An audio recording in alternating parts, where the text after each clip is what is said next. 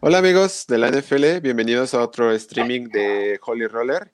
Eh, hoy vamos a tocar temas bastante interesantes, bastante controversiales durante eh, lo que va a tratar el off-season de la temporada de NFL. Y pues hoy estoy acompañado de César González. ¿Qué onda César? ¿Cómo estás? ¿Qué onda? Bien. Hoy, hoy va a ser muy interesante, sobre todo por los temas prácticamente finales del, del video. Este va a ser muy interesante que nos puedan este, eh, ayudar, colaborar, sobre todo en cómo se, van a, cómo se va a colocar la información, si les parece o no les parece, y, partir de ahí hacer un poco más amplia la, las explicaciones que se den.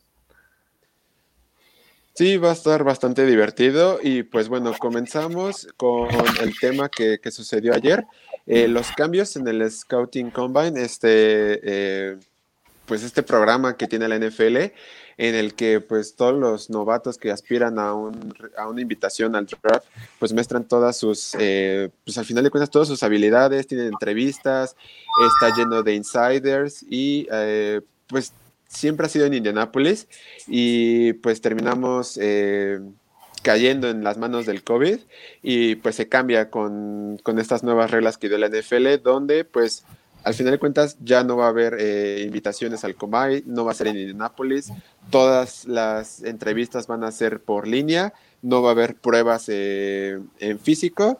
Entonces, pues va a ser muy interesante acostumbrarnos a este nuevo pues, programa de Scouting Combine, ¿no, César? Sí, generalmente e, eso es lo que aligeraba un poco el, post Super Bowl, al ver a los nuevos talentos en acción y probarse y probarle al NFL por qué, por qué están ahí, por qué fueron invitados y por qué este, los equipos deberían de, de reclutarlos. sinceramente, creo que esta situación lejos de que a nosotros nos, vaya, nos van a quitar ese pequeño rayo de luz en la temporada baja, pues para los equipos sí considero que va a ser más difícil realmente eh, poder seleccionar. O va a ser muy importante que los, que los jugadores que fueron All American o los que están este, proyectados dentro de la primera ronda realmente hayan hecho lo suficiente en los juegos de temporada colegial, porque creo que esos videos van a ser lo que van a terminar determinando qué tan alto o qué tan bajo te va a decir en el, en el ranking.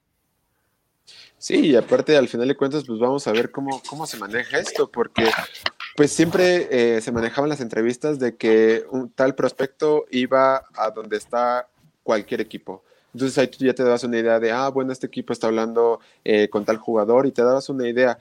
Y al final de cuentas ahora ya no va a haber ni drills. Y si no jugaste la temporada, o sea, si tú optaste por no jugar la temporada y no tienes como cómo demostrarlo, pues ahora sí que nada más vas a depender de las pruebas virtuales que te vayan a hacer, o en este caso de los Pro Days, que tampoco sabemos si va a haber Pro Days para todas las este, universidades. Y algo interesante es de que la NFL está planeando mandar un cierto como scouting, está pensando en mandar un cierto médico a las instalaciones del jugador que quieren visualizar para poder hacerle pruebas. Pero pues eso todavía está en veremos en la NFL. Entonces, está cañón. Pues va a ser, va a ser una situación muy complicada para todos los equipos y, todo el personal que se dedica a la, a la visoría del, del talento. Pero yo creo que el talento está ahí y puedo asegurar que en las primeras 32 elecciones, es, más, sin que hubiera un video, eh, van a ser las correctas. Generalmente vienen de equipos como Alabama, LSU, Ohio, eh, Clemson, uno que otro de Notre Dame, eh, uno que otro que anda por ahí perdido de Virginia, no sé. Es decir, vienen de equipos que, digo, históricamente, pues son probados sus jugadores que los veas o no los veas, terminan siendo pues, play, playmakers en la NFL. Sí, va, va, a estar, va a estar todo un cambio diferente. Y por ejemplo, aquí nos pregunta Mario, ¿cómo ven la situación de los Patriotas? ¿Qué tipo de cambios creen que vayan a suceder en el draft? O bien un cambio de jugador en general. Eh, pues no sé si quieres dar tu opinión, César, o voy yo. Sí, mira, eh, yo veo, eh, déjame, nada más dame un minuto. Mira, los Patriotas, la 17, los Patriotas tienen la 15. Eh, no, mira, lo, que le pasó a Patriotas es un poco complicado. De, mira, a la ofensiva sí tienen que cambiar, o sea, Cam Newton se va. yo creo que es una realidad.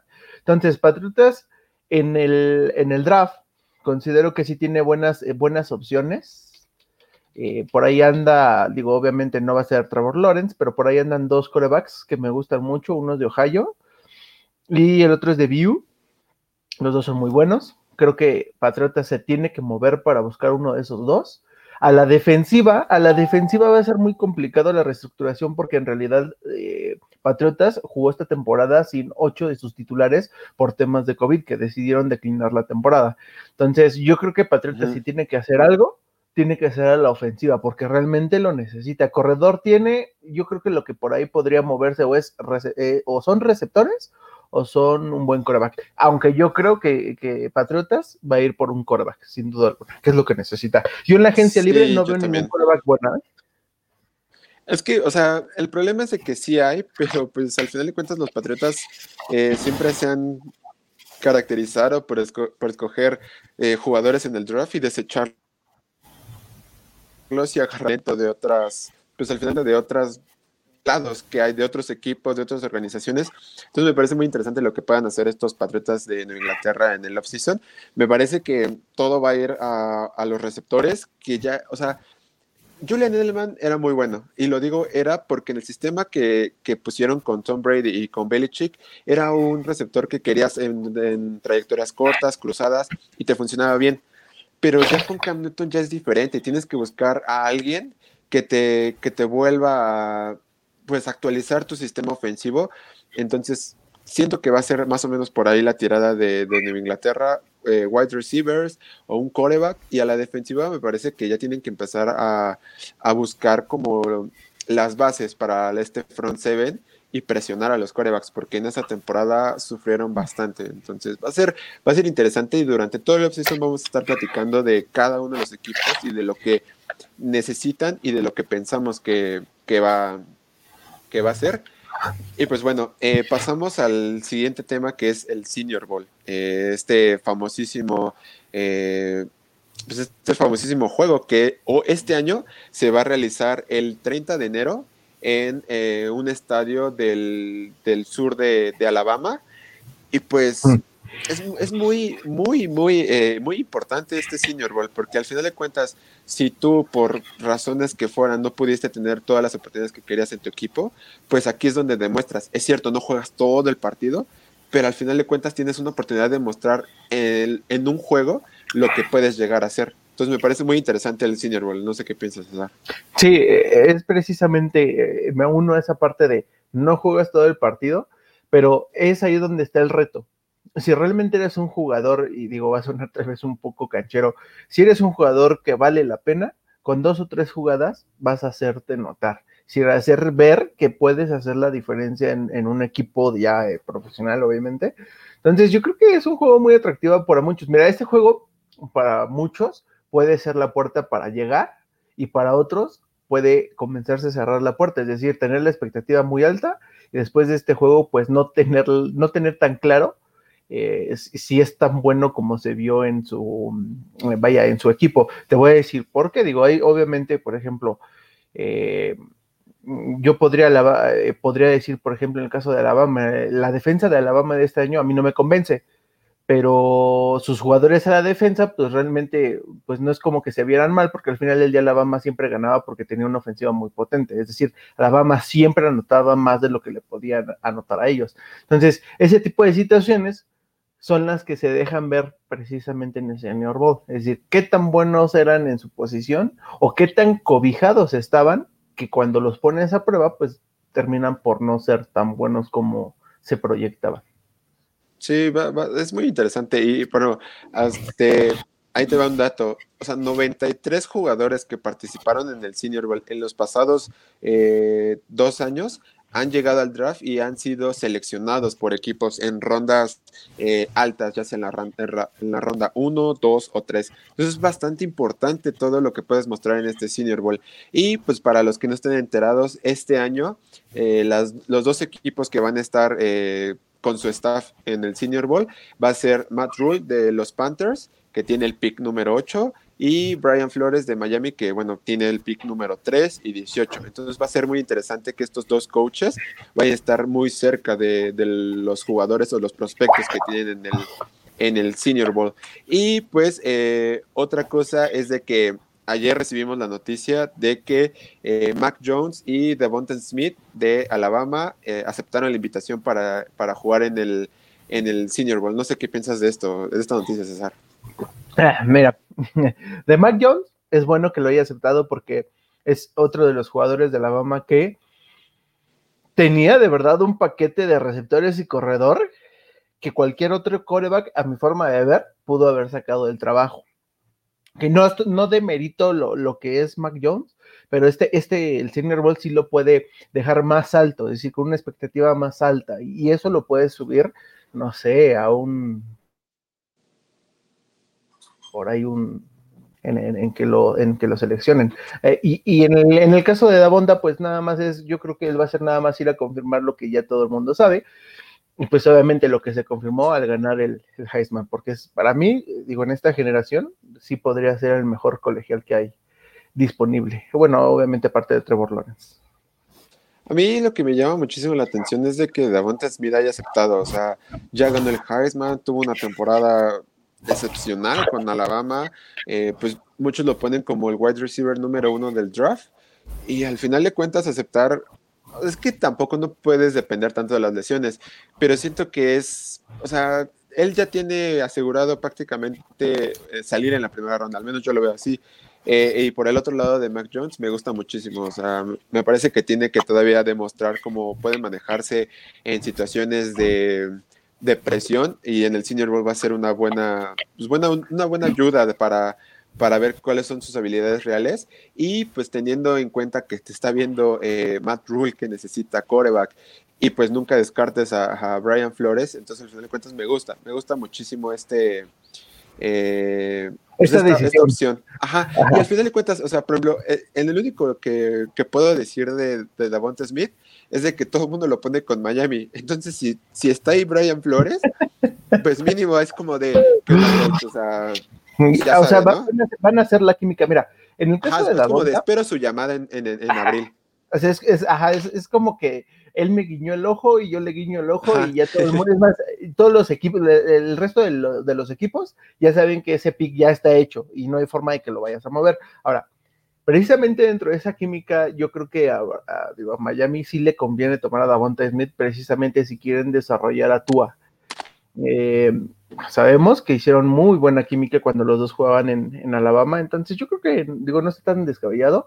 Y respecto a, mm, este tema de Davonta, de haber aceptado la, invitación para jugar, creo que es parte de, cumplir con su palabra.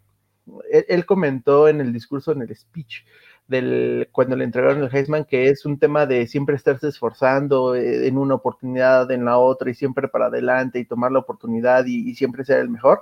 Creo que es parte de eso, es parte de que él realmente está convencido en que todo lo que se tenga que hacer, lo va a hacer para demostrar que realmente es el mejor de todos. Yo creo que por ahí va el, el tema de que haya aceptado, porque reitero, Davonta no necesitaba este juego para estar en el top 10. Yo estoy seguro que él, es, es más, podría decir que este es un top 5 de, la, de la primera ronda de, draft de este año. Sí, yo también siento que, pues, que se va a ir muy rápido, o sea, tiene todas las habilidades para, para salir rápido en el draft. Y pues bueno, o sea, vamos a ver qué tal le va en el Senior Bowl. Es muy importante que, que los jugadores vayan. Todavía no sabemos cómo van a ir eh, administrados los jugadores porque eso se va a ir viendo durante la semana. Pero bueno, en el siguiente programa que tengamos del draft, que lo más seguro es que sea para dentro de una semana, en miércoles igual, ya vamos a tener eh, pues la lista completa de todos los jugadores que van a estar en el Senior Bowl y como Matt Rule y eh, Brian Flores van a estar pues acomodados para para todas estas noticias. Y pues bueno, pasamos al siguiente tema que sería el orden del draft. Hasta el momento tenemos eh, pues una cantidad de 28, eh, 28 equipos que ya están en modo draft, que ya están en modo off-season, con lo que pasó en, en, los juegos divisionales de los playoffs del fin de semana. Y pues bueno, en el primer lugar tenemos a los Jacksonville Jaguars, que para muchos fue sorpresa que pues, terminaron con el pick número uno.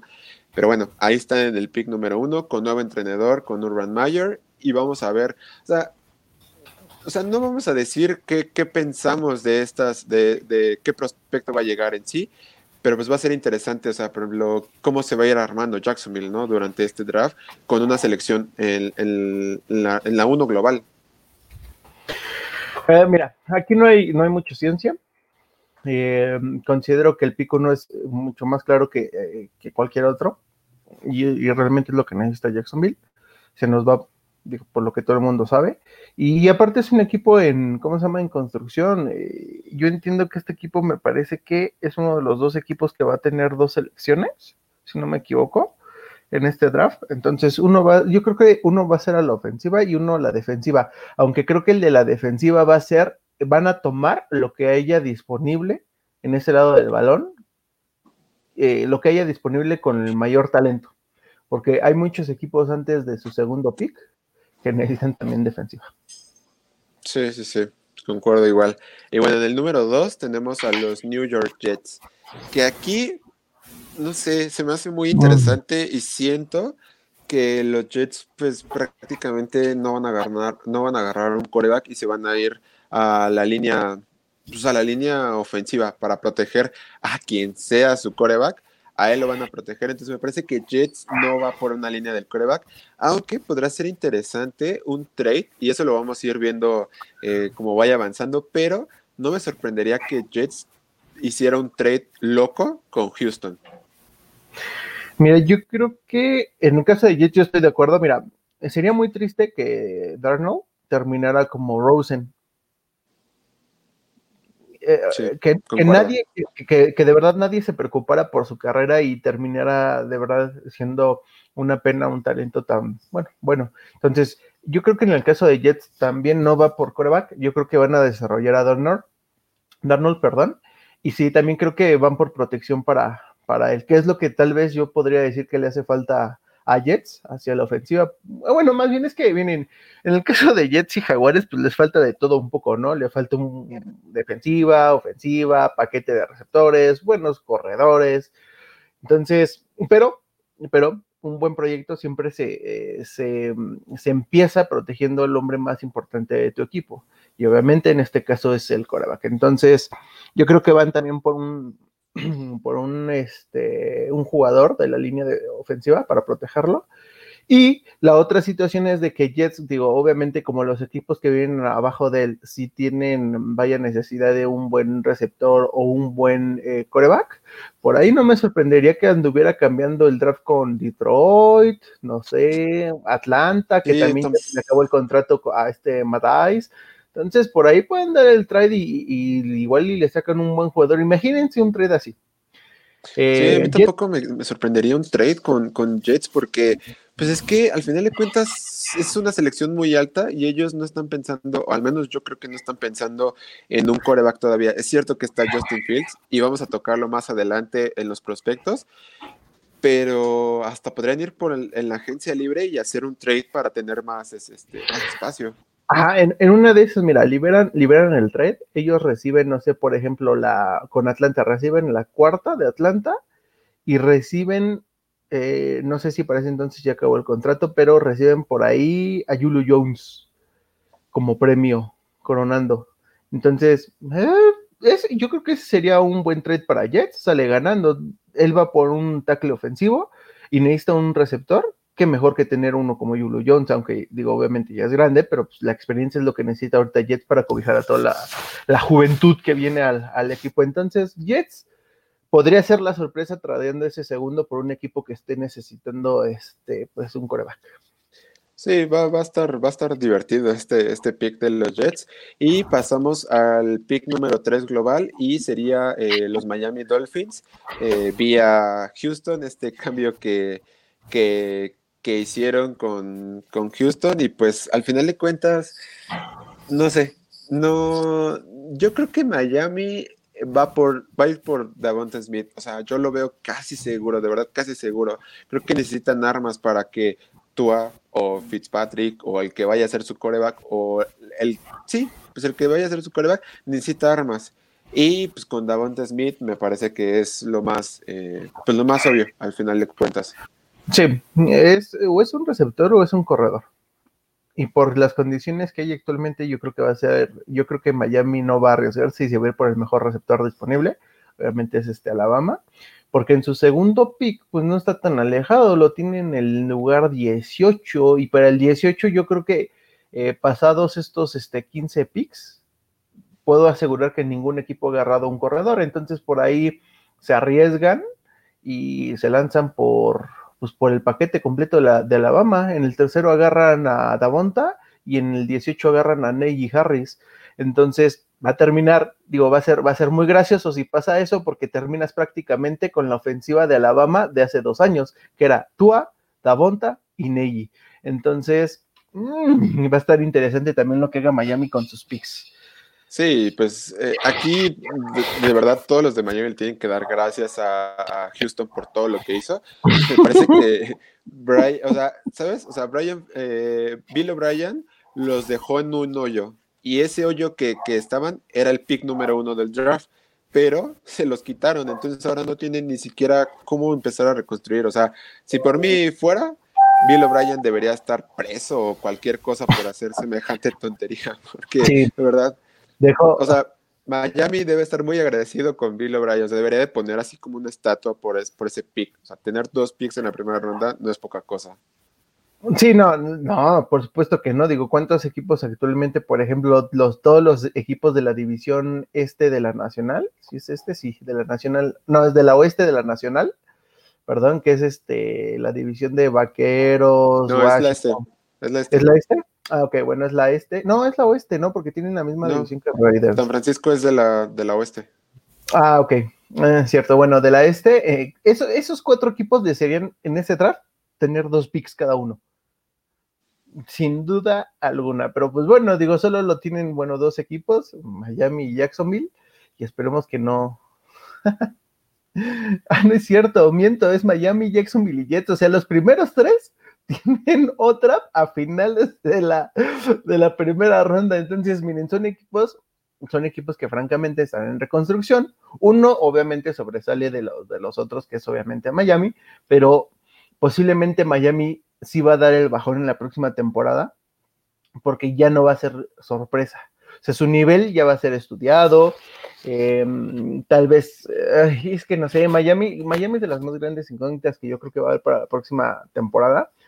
Aunque yo sí creo que va a dar un bajón porque se tiene que volver a acomodar con lo que vayan a agarrar en el draft y tal vez lo que se les vaya en agencia libre y lo que traigan en agencia libre. Entonces, este, pues va a ser un tema muy complicado para ellos, pero lo de Houston, de verdad, híjole, hasta pareciera que Miami contrató a Bill O'Brien para que los dejaran en la calle y le entregaran un pick número 3 para agarrar algo muy bueno. Sí, está, está, está brutal.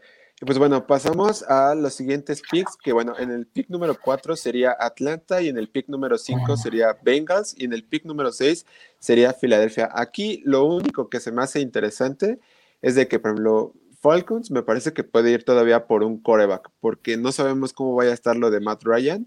En Bengals me parece que nada más van a ir a proteger a, la línea ofensiva para Joe Burrow.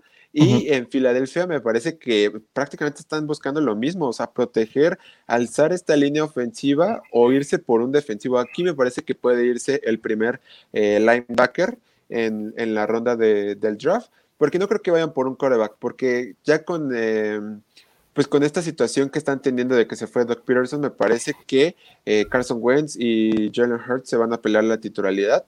Y pues en, Bengals, pues obviamente es Joe Burrow. Entonces, aquí lo único que veo como un quarterback es Falcons, nada más. Sí, mira, es muy curioso precisamente esto que comentas por lo siguiente. Jets está buscando eh, lo mismo que, que Cincinnati, que es protección a su quarterback. Entonces, si en algún momento Jets quiere tradear, tiene que ser con Atlanta para que no baje más, porque por ahí anda un tackle de Oregon, si no me equivoco. Este, sí, justo. El tackle de Oregon y por ahí también anda un tackle de Alabama. Entonces, yo creo que Jet no puede bajar más porque si se baja más, ya no podría elegir él qué es lo que quiere, cuál de los dos. Entonces, podría ser un buen trato. Es decir, Atlanta sube, agarra su coreback, Jets baja a la cuarta, toma su, este, su tackle ofensivo y todo el mundo sale ganando. Y obviamente ya ahí Bengals pues, va a tener que agarrar lo que le deje Jets, ¿no? En el caso de, Filadelfia, yo sí considero que más bien el tema va por eh, la defensiva. recordando que el tema de la línea ofensiva de, Filadelfia no es porque fueran malos, es porque entre el COVID y las lesiones, pues tumbaron a esa, a esa línea ofensiva que de verdad era muy buena.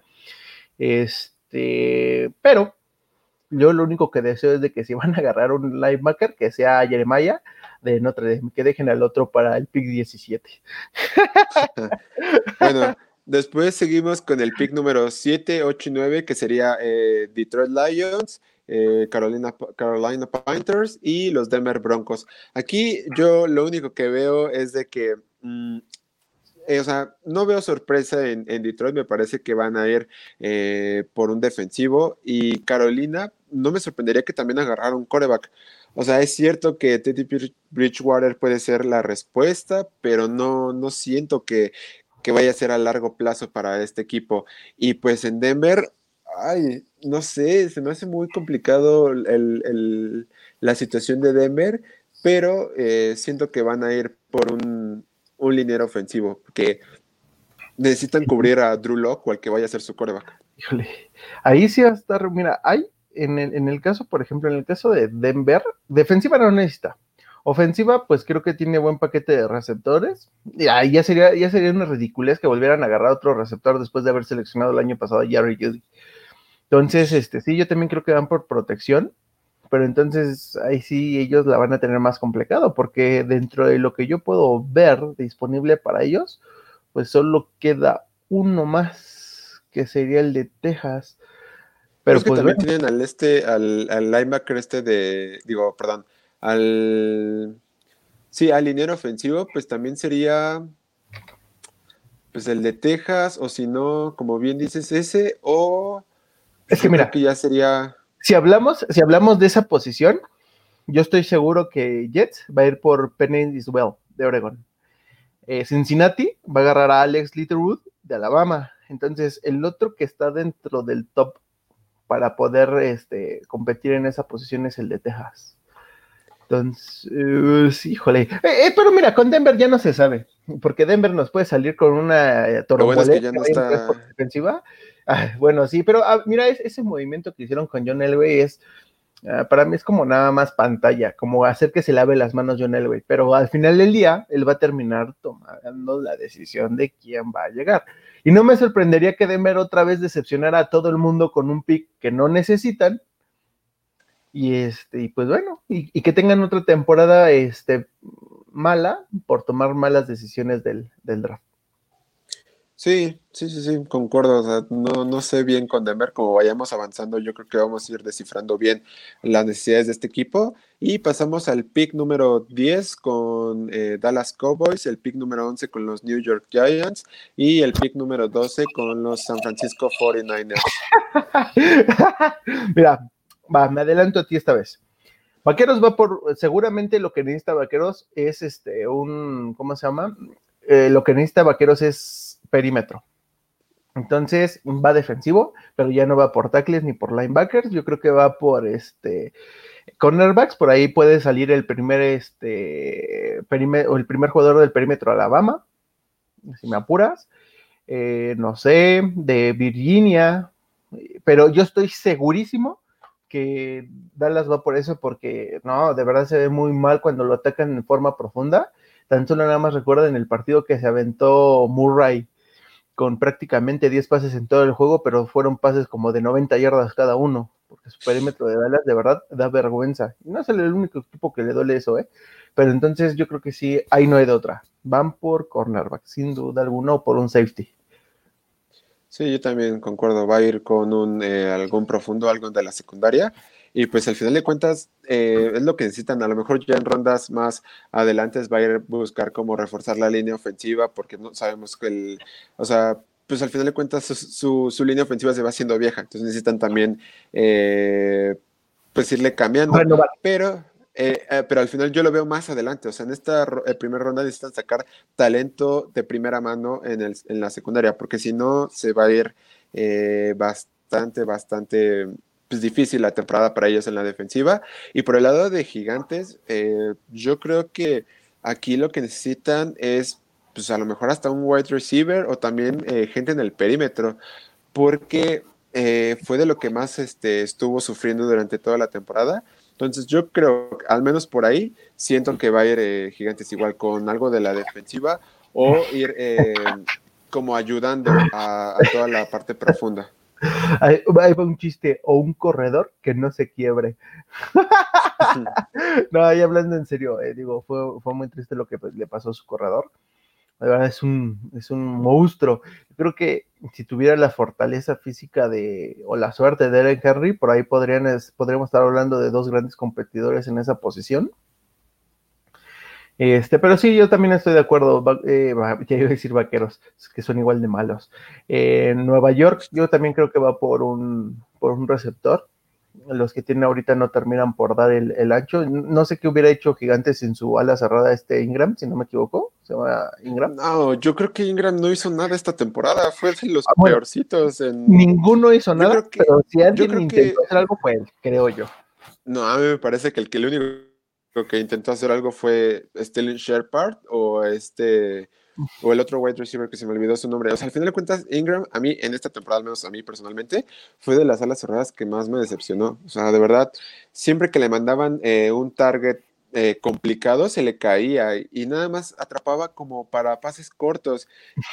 Y no me gustó muchísimo esta temporada. Es cierto que en las pasadas ha estado Ingram en un nivel muy alto, pero en esta no. Entonces yo creo que por eso eh, pensaría mejor en un wide receiver que ayudara a, Daniel Jones a ir rotando un poco más el balón durante todo el campo. Tener más opciones de, para, ¿cómo se? Para, para lanzar. Sí, también podría ser. Mm, digo, digo, gigantes, yo espero que, que, su primera selección sea la ofensiva, porque digo, si es algo, mira, es algo, es algo que todo el mundo sabe. Y cuando se supo de la lesión de que ya no iba a regresar en toda la temporada, su corredor este, ay, se me olvidó su nombre ahorita, ¿cómo se llama? ¿Sacón Barkley? Ajá, Barkley todo el mundo sabía que la temporada de Gigantes se acabó en ese juego. No hubo persona que no dijo, Gigantes, gracias por participar, nos vemos en el 2021. Entonces, no puedes eh, realmente eh, eh, planear toda tu ofensiva en base a tu corredor. Es más, inclusive ni Titanes lo hizo con Derek Henry a pesar de los números que tuvo. Por ahí tuvo receptores que cuando necesitaban que le sacaran las papas del fuego, lo hicieron, como es el caso de AJ Brown, ¿no? Ah, perdón que lo lave mucho, pero de verdad que buen jugador es. Este, entonces yo creo que si Gigantes tienen que ir por ofensivo y ya este, a inversa de, Dallas, ellos precisamente ya a partir de la segunda hacia atrás, este, pues tal vez puedan mejorar, no sé, el perímetro, por ahí agarrar un linebacker eh, de, de segunda o tercera ronda, como puede ser Dylan Moises de, Alabama. Eh, entonces, mm, va, a estar bueno ver también ellos que hacen esperando que, no, se equivoquen porque, bueno, pues esa división está a, un buen jugador de cualquiera de sus equipos de, de ganarla el próximo año. Sí, y pues bueno, en el siguiente sería los San Francisco 49ers, que pues al final de cuentas me parece que tienen que buscar a un cornerback, o sea, un cornerback sí o sí, porque pues lo más seguro es que se vaya Richard Sherman, bueno, lo más seguro ahí es casi firmado que se va a ir eh, Richard Sherman, entonces necesitan cubrir ese, ese hueco. Sí tienen personal, pero es lo que necesitan y de lo que sufrieron más en esta temporada. Es cierto que está este Berret, pero pues tienen que eh, firmarlo de nuevo. Entonces de ahí yo nada más, al menos en la primera ronda, veo ese, ese pick seguro. O sea, no veo otra cosa que puedan, que puedan escoger en primera yo, ronda. Yo por ahí leí que el nuevo coordinador defensivo de los Raiders tuvo a Richard Sherman en Seattle. Entonces, por ahí yo escuché un rumor muy alocado, digo, digo alocado porque yo sé que no va a pasar, pero ante mis oídos fue como muy dulce porque dijeron, a ver, él tuvo a KJ Wright, el linebacker de Seattle, y a, Richard Sherman en Seattle. Dirigió a, Mark, a este Ingram, el linebacker de San Diego, y en un sueño muy alocado para la Raider Nation, así lo, así lo leí, es que sea tan, eh, mm, que, el, que sea tan convincente este coordinador que en una de esas a Raiders lleguen esos tres. Porque a KJ Wright se le acaba el contrato, Ingram también se le acaba el contrato y Richard Sherman, precisamente también yo había escuchado previamente a, este a lo que tú comentabas, de que también él ya iba para afuera de, de San Francisco. Entonces, San Francisco tiene que cubrir esa posición y no suena, bueno, obviamente para todo el mundo suena descabellado. Lo que digo como emocionado es como aficionado, no como analista. Este, y podría pasar, en una de esas podría pasar. Y, y, San Francisco sí se quedaría, mira, no, no fue, yo creo, yo creo que no fue el playmaker que todo el mundo esperaba en San Francisco, pero al menos hacía el trabajo, sobre todo en la temporada que llegaron a Super Bowl contra Kansas City que perdieron por paliza. Este, no, es cierto, Sebastián, pero ahí al menos hacía el trabajo. Y si es algo muy cierto, la edad obviamente comienza a pesar, entonces yo creo que mm, si San Francisco realmente quiere competir en esa, en esa división, pues sí, tiene que comenzar a renovar jugadores como él para que vaya con, con, el paso del tiempo los desarrolle y realmente otra vez sea una defensiva de elite como la de hace un año. Sí, yo también siento que es la mejor opción. Y en el siguiente, en el siguiente pick tenemos en el número 13 a Los Ángeles Chargers, que aquí me parece que también la opción es eh, bastante, bueno, yo creo que es bastante obvia. Se tiene que proteger a Herbert. La defensiva es buena, pero pues por lesiones, por gente que optó no jugar y cualquier cosa, me parece que es, o sea, está cubierta al menos ahí.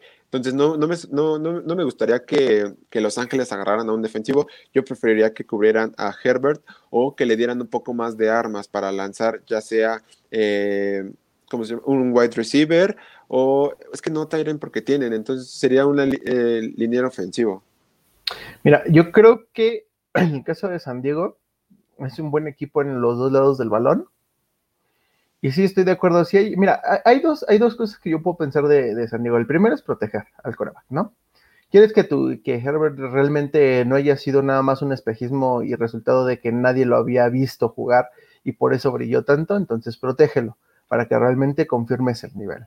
La otra situación es precisamente es quienes terminan contrato del lado defensivo de San Diego. Uno de ellos es un linebacker. Ingram no es cualquier cosa en esa defensiva. Es decir, si te va Ingram, no es como que se te vaya un, ¿cómo se llama? Un suplente, se te va de verdad un jugador que pesa. Entonces, si se va él en la agencia libre, posiblemente se vuelva más fácil el, draft de, San Diego. O voy para defender a, a Herbert, o voy para, para cubrir esa posición, que digo, obviamente es un linebacker y que también vienen muy buenos. Entonces, yo creo que San Diego se va, se va a definir en su draft de último momento a raíz de lo que haga este, de los movimientos de la agencia libre, si es que le quitan piezas a la defensiva.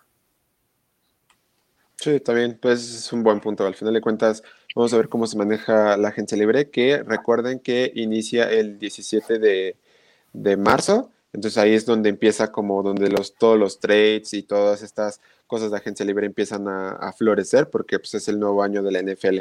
Y pues bueno, a la mitad del draft tenemos, bueno, de estos picks que tenemos hasta el momento sería los Minnesota Vikings, que eh, aquí me parece que lo más seguro es de que vayan por un defensivo. No veo una sorpresa eh, en esto porque que al final de cuentas tienen corredor, tienen wide receivers, la línea está trabajando más o menos bien, entonces me, preocuparía por presionar al coreback rival, entonces ahí podría ir un defensive end o eh, algún pass rusher que les pueda ayudar bastante a, Minnesota. O en su defecto, aquí puede haber la primera sorpresa del draft y que se lancen por un coreback. Yo creo que Kirk Cousins es un coreback promedio con muy buenas armas. Es el ejemplo de lo que hablábamos eh, en el audio del día de ayer, es que, y lo que hablábamos hace un momento es, hay corebacks que aparentan ser muy buenos, pero es porque su, el talento que tienen a su alrededor de verdad es muy impresionante. Yo creo que en el caso de Corsins es eso. Es decir, cuando tienes de corredor a, a este Dalvin Cook, cuando tienes receptores como Justin Manos Seguras Jefferson, pues realmente tu trabajo se vuelve más fácil. ¿Cómo puedes determinar que Kirk no, no es un coreback elite, ni siquiera es bueno? Es cuando necesitas que él te gane el juego, cuando falla el receptor o cuando falla el, corredor. Y ese juego precisamente es el que siempre le falla. A Kirk le pasó con Washington, le pasa ahora con Minnesota. Si Minnesota pretende realmente competirle a Green Bay y competirle a la defensa de Chicago, no hay otra podría ser la sorpresa y vete por un, por un coreback, desarrollalo. Porque también, eh, eh, digo, debemos de, ser conscientes que eh, su, su head coach, híjole, no sé hasta dónde lo aguanten con otra temporada como la de este año, otra temporada donde ilusionen tanto, pero terminan fracasando tan mal que realmente pues le corten la cabeza. Entonces, yo creo que por aquí sí puede venir una sorpresa, puede tradear más adelante, o, literalmente se alcanza un quarterback bueno a esa altura, yo creo que es posible que lo tome. Yo creo que a Mike Zimmer pues, sí lo van a aguantar porque pues lo acaban de firmar, entonces este, el, el off-season pasado. Pero pues sí, o sea, no puedes aguantar más que nada a Kirk Cousins. Eh, te sale un mal partido y cualquier cosa y pues lo quieres cambiar o, haces lo necesario para que el equipo crezca. Entonces también puede ser una sorpresa bastante interesante la del draft y pues al final de cuentas pues robarle un quarterback al siguiente pick que sería el de los New England Patriots, que ya hablamos más o menos de ellos, y pues es que tienen bastante de dónde escoger porque el equipo va a estar en reconstrucción, pues no desde cero, pero desde un punto muy bajo, entonces necesitan ir eh, formando esta ofensiva poco a poco, y pues tampoco me sorprendería que fuera un quarterback o en su defecto que fueran por un wide receiver. Eh, mira, en el, lado defensivo, yo estoy seguro que Patriotas no va a agarrar algo defensivo. Espero, espero no equivocarme, porque en realidad es que eh, yo esperaría que sus jugadores a la defensiva, como por ejemplo Danta Hightower, pues realmente el próximo año, pues ahora sí se decida jugar. Y hay otros por ahí, otros jugadores que eran muy buenos, que decidieron declinar, y todos, curiosamente, fueron defensivos. Entonces, lo que tiene que hacer, y ahora sí se va a ver si realmente Belichick es, es el gran estratega y el gran este, visor de talento, es ver si agarra un receptor bueno, porque yo creo que le falló con Enkil Harry, que terminó siendo decepcionante. Este, y pues coreback, pues a ver, y yo creo que ahí sería realmente la prueba de fuego de él, de que agarre un coreback y lo desarrolle y ver qué tanto, es decir, si lo desarrolla, ¿qué tanto lo puede asimilar a su leyenda? Es decir, ¿qué tanto le podríamos achacar que Brady sea tan bueno? ¿O qué tanto fue Brady tan independiente que él logró hacer tan bueno sin necesidad de que su head coach lo desarrollara? Tal vez suena un poco confuso, pero a lo que voy es, no sé si Belichick realmente hizo grande a Brady o Brady ya estaba destinado a ser lo grande que es.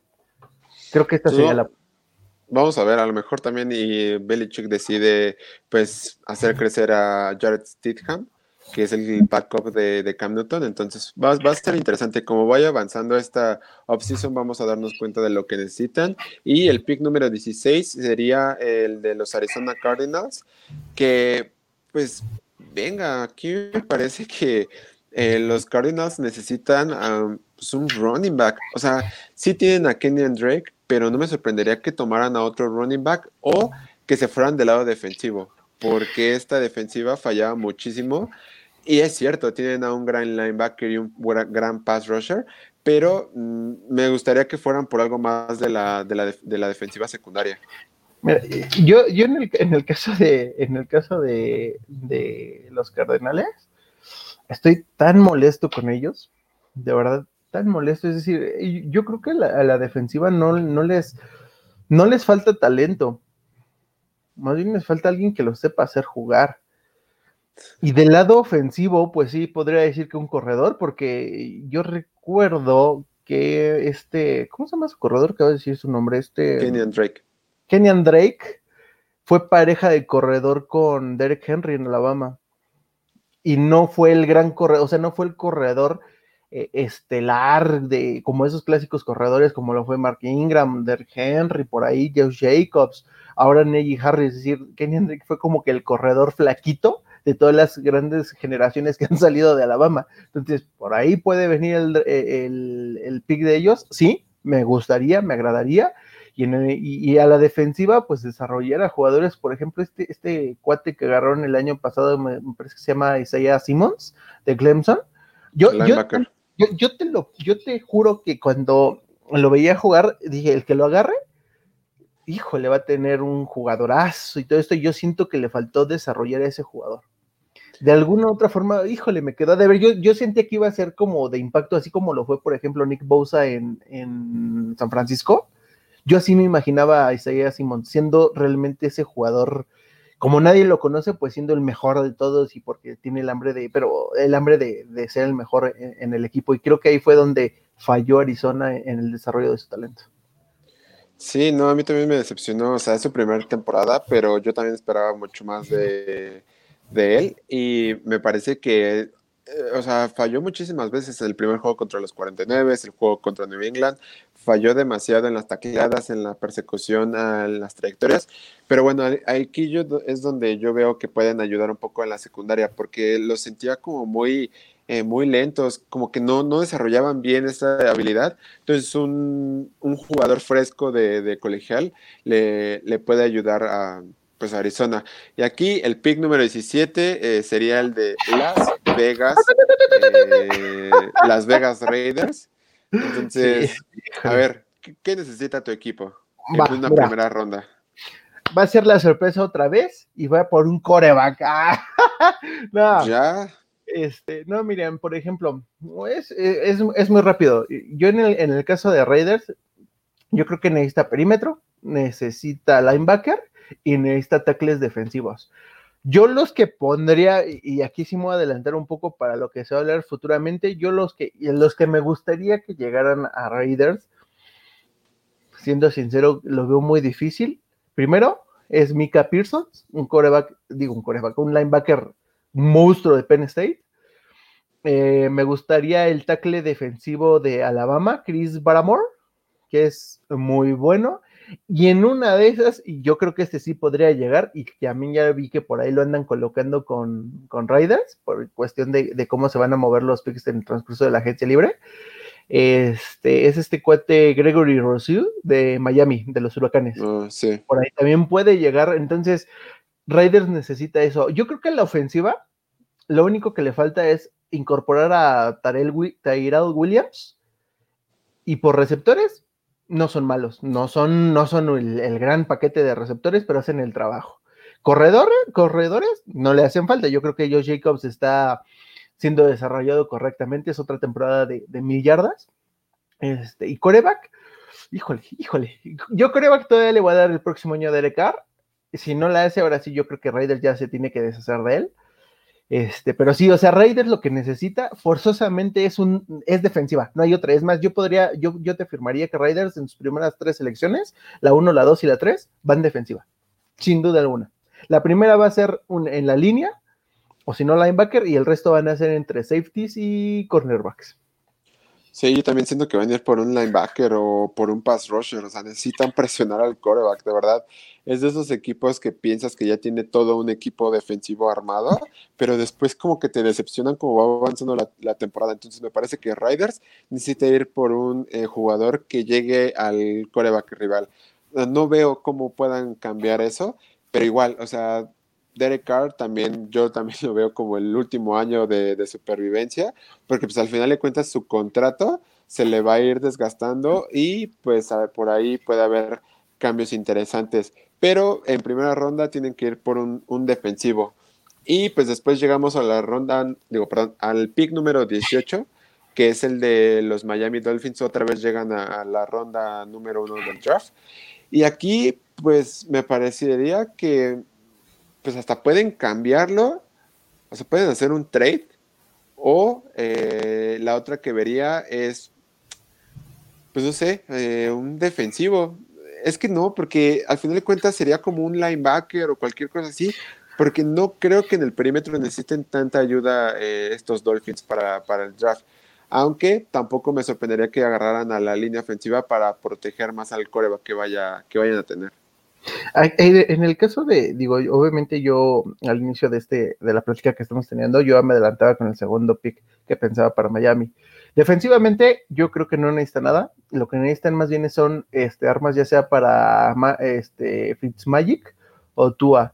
Entonces, mira, yo creo que se va a mover Miami de la siguiente forma. El, primero ya lo habíamos hablado, seguramente va a ser Davonta. Y este segundo pick, dependiendo de cómo se mueva el tema de corredores, lo podría tradear.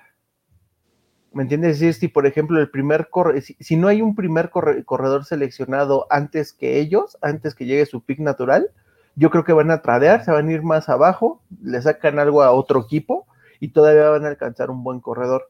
Entonces, pero yo estoy segurísimo que las dos primeras selecciones de Miami podrían ser eh, ofensivas, un receptor y un corredor, y con eso ya tienes más herramientas para tus dos corebacks. A la defensiva yo no le movería nada, porque eh, entre que no tiene, bueno, no, no, es que no tenga nombre, pero están como que muy unidos. O sea, es una defensiva, eh, más bien Miami se veía bien por su defensiva y no tanto por su ofensiva, porque robaban muchos balones. Entonces, yo a su defensiva no le pondría nada y si por ahí le voy a mover algo, pues que venga de la agencia libre, algo que ya tenga experiencia, nada más como para sellar lo que ya tienen pero a la ofensiva creo que sí les falta un poco más de, talento. Y aparte, como decías, pues fueron compañeros de, de Tua, entonces al final de cuentas tener como tu centro de Alabama que fue hace dos o tres años eh, en el colegial, pues traerlo a la NFL sería una gran, gran ayuda para, para hace sentir más Sí, exactamente, entonces le ayudas bastante. Pero bueno, eh, de ahí nos vamos al pick número 19, que sería el del Washington Football Team, que pues me parece que irían igual a la ofensiva, pero para proteger a su coreback. Porque, o sea, wide receivers tienen, o sea, tienes a este. Ah, eso me fue su nombre. Pero pues tienes de corredor al menos a Antonio Gibson. Tienes es McLaurin. Es McLaurin. Ajá, McLaurin. Ajá, exactamente, a McLaurin. O sea, tienes estas armas y, de ala, eh, de ala cerrada, pues también tienes opciones. Entonces aquí eh, me, gustaría que protegieran a su coreback, quien vaya a ser si llega, si regresa Alex Smith, o si vaya a ser este Taylor Hennick que lo vayan a, contratar a largo plazo. Entonces, tiene que ser el eh, liniero ofensivo. A ver, mi pregunta para ti y para la gente que nos está viendo es: ¿podría Washington sorprendernos tradeando a un, no sé, a un pick más arriba y lanzarse por un coreback? ¿Se te, pues haría, raro que se aventara tanto, por ejemplo, para alcanzar a Justin Fields, a Zach Wilson, algo, algo así? Porque en los últimos años, híjole, Washington no ha tenido un cueva que digas respetable. Pues mira, de hecho, sabiendo bien el orden del draft, no me sorprendería que fuera que, que lo cambiaran con Carolina, con Detroit a lo mejor, o hasta los, o sea, los, mismos, los mismos Eagles. O sea, a lo mejor no, no consigan a Justin Fields, pero al menos tener a Mac Jones, a este, a este chico Ian Book de, Notre Dame, o al otro chico de, de, North Dakota. Ajá, justamente de, Dakota State. Entonces, también no me sorprendería que Washington pudiera hacer eso. Eh, o hasta en una selección con, imaginemos, con los 49 de San Francisco, hacer un pick para que quede al menos unas Mm, siete, ocho selecciones abajo en el, más bien arriba en el draft. Entonces me parecería bastante interesante por Washington y sí sería un movimiento muy agresivo por parte de la directiva de, este equipo que no me sorprendería en lo absoluto. Es que es lo que necesita Washington. O sea, si nos ponemos a pensar, Washington eh, ya comenzó a ser una buena defensiva, que con, con, cuestión de tiempo, como un buen vino, este, como va pasando el tiempo, se va a volver mucho mejor porque va a madurar.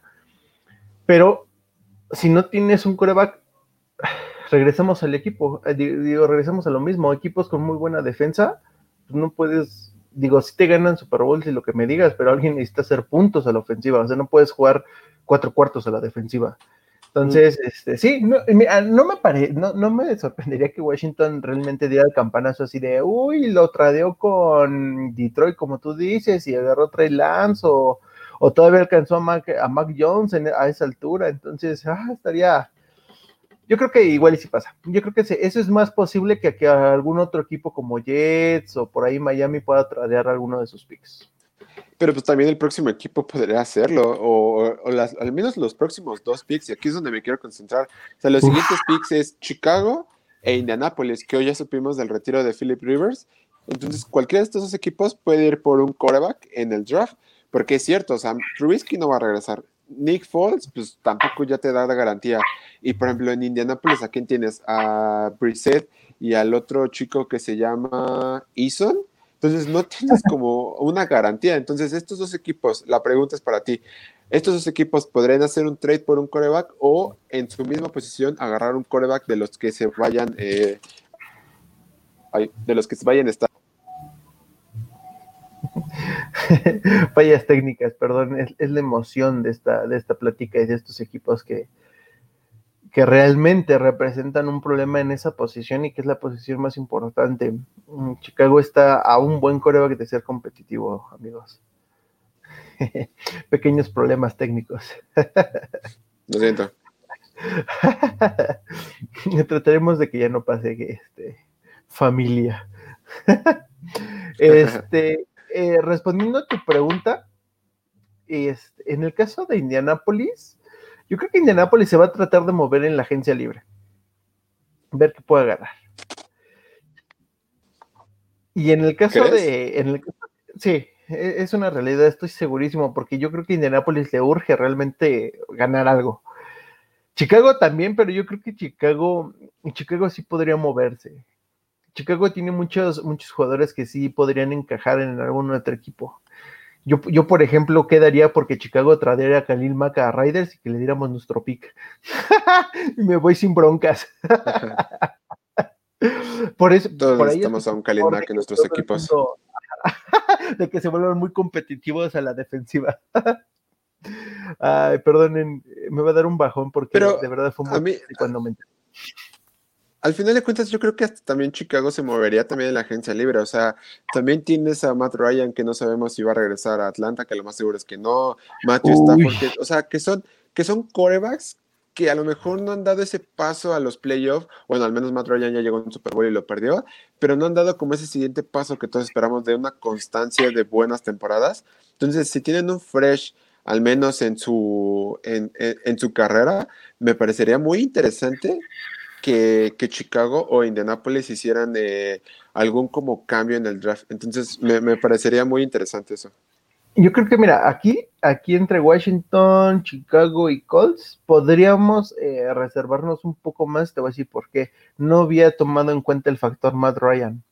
Yo creo que, yo creo que sí, sí Filadelfia si eh, Falcons en su pick 4 agarran a un coreback, es una realidad que Matt Ryan es porque ya tienen, ya, ya tuvo contacto con uno de estos tres equipos.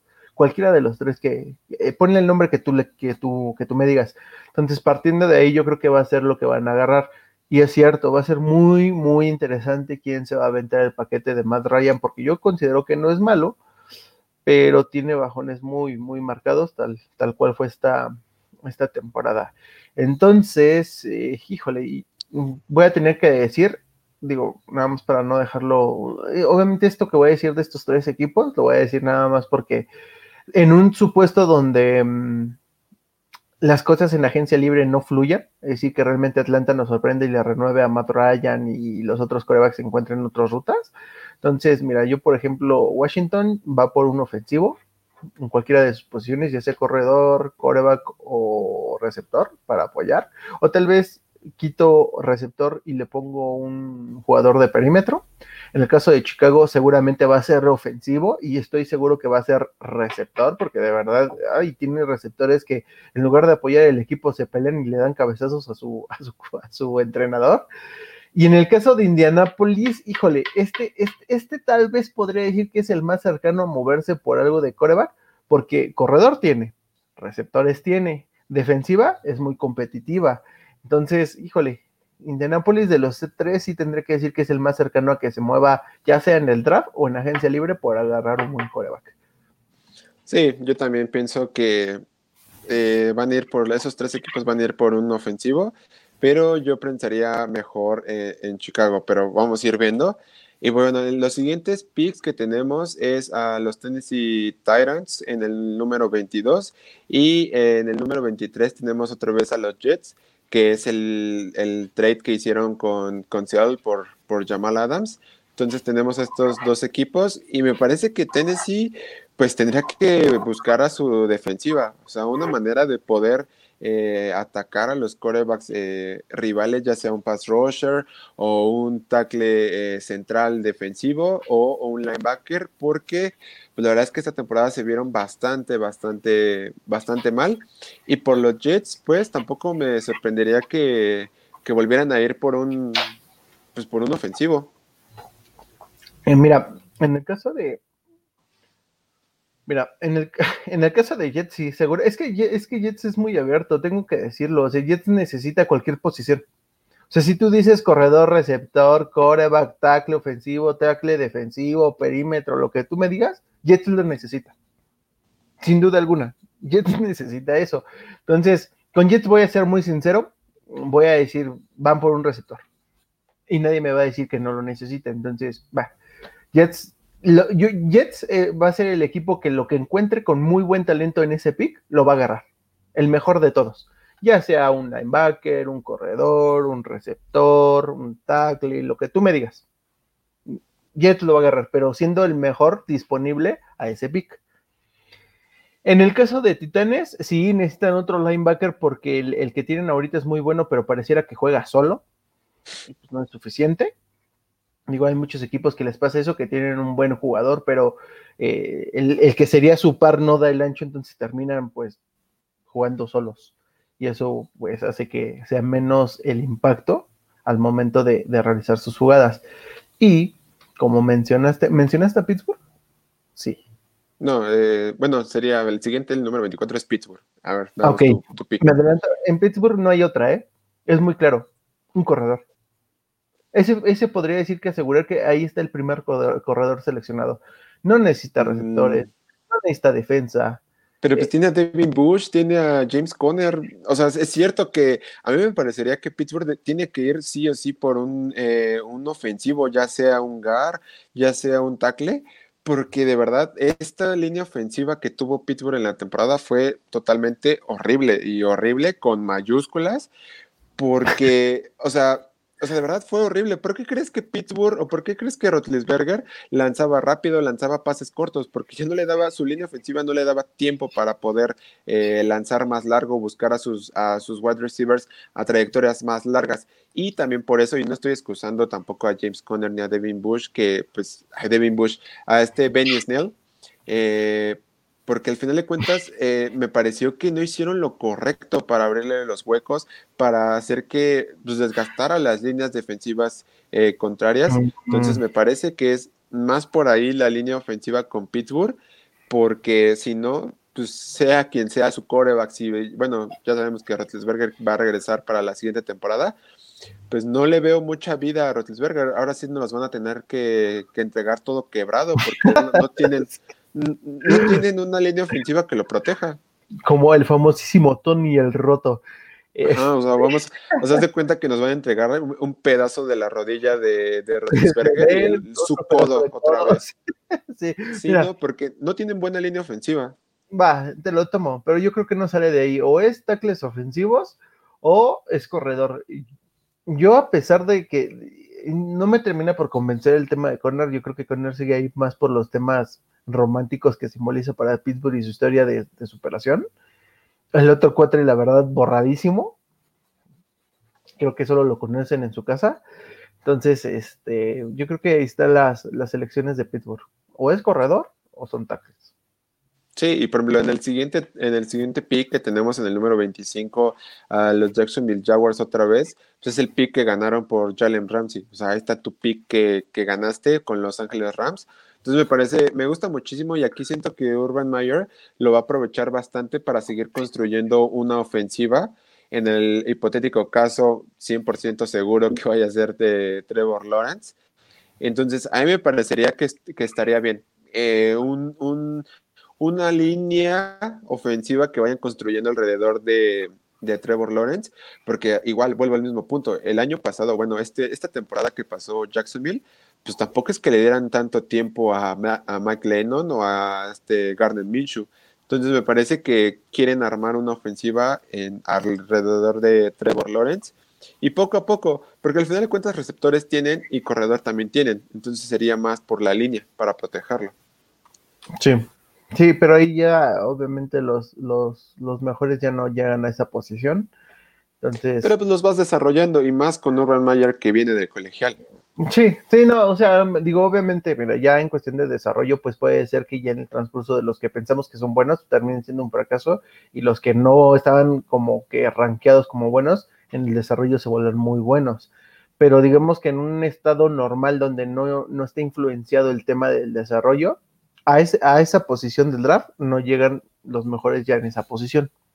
Ah, Entonces, eh, pero estoy de acuerdo Eh, yo creo que el principio, un, buen inicio de, este nuevo head coach en la NFL y del regreso de Jacksonville a, los, primeros planos es comenzar protegiendo a, tu pick número uno.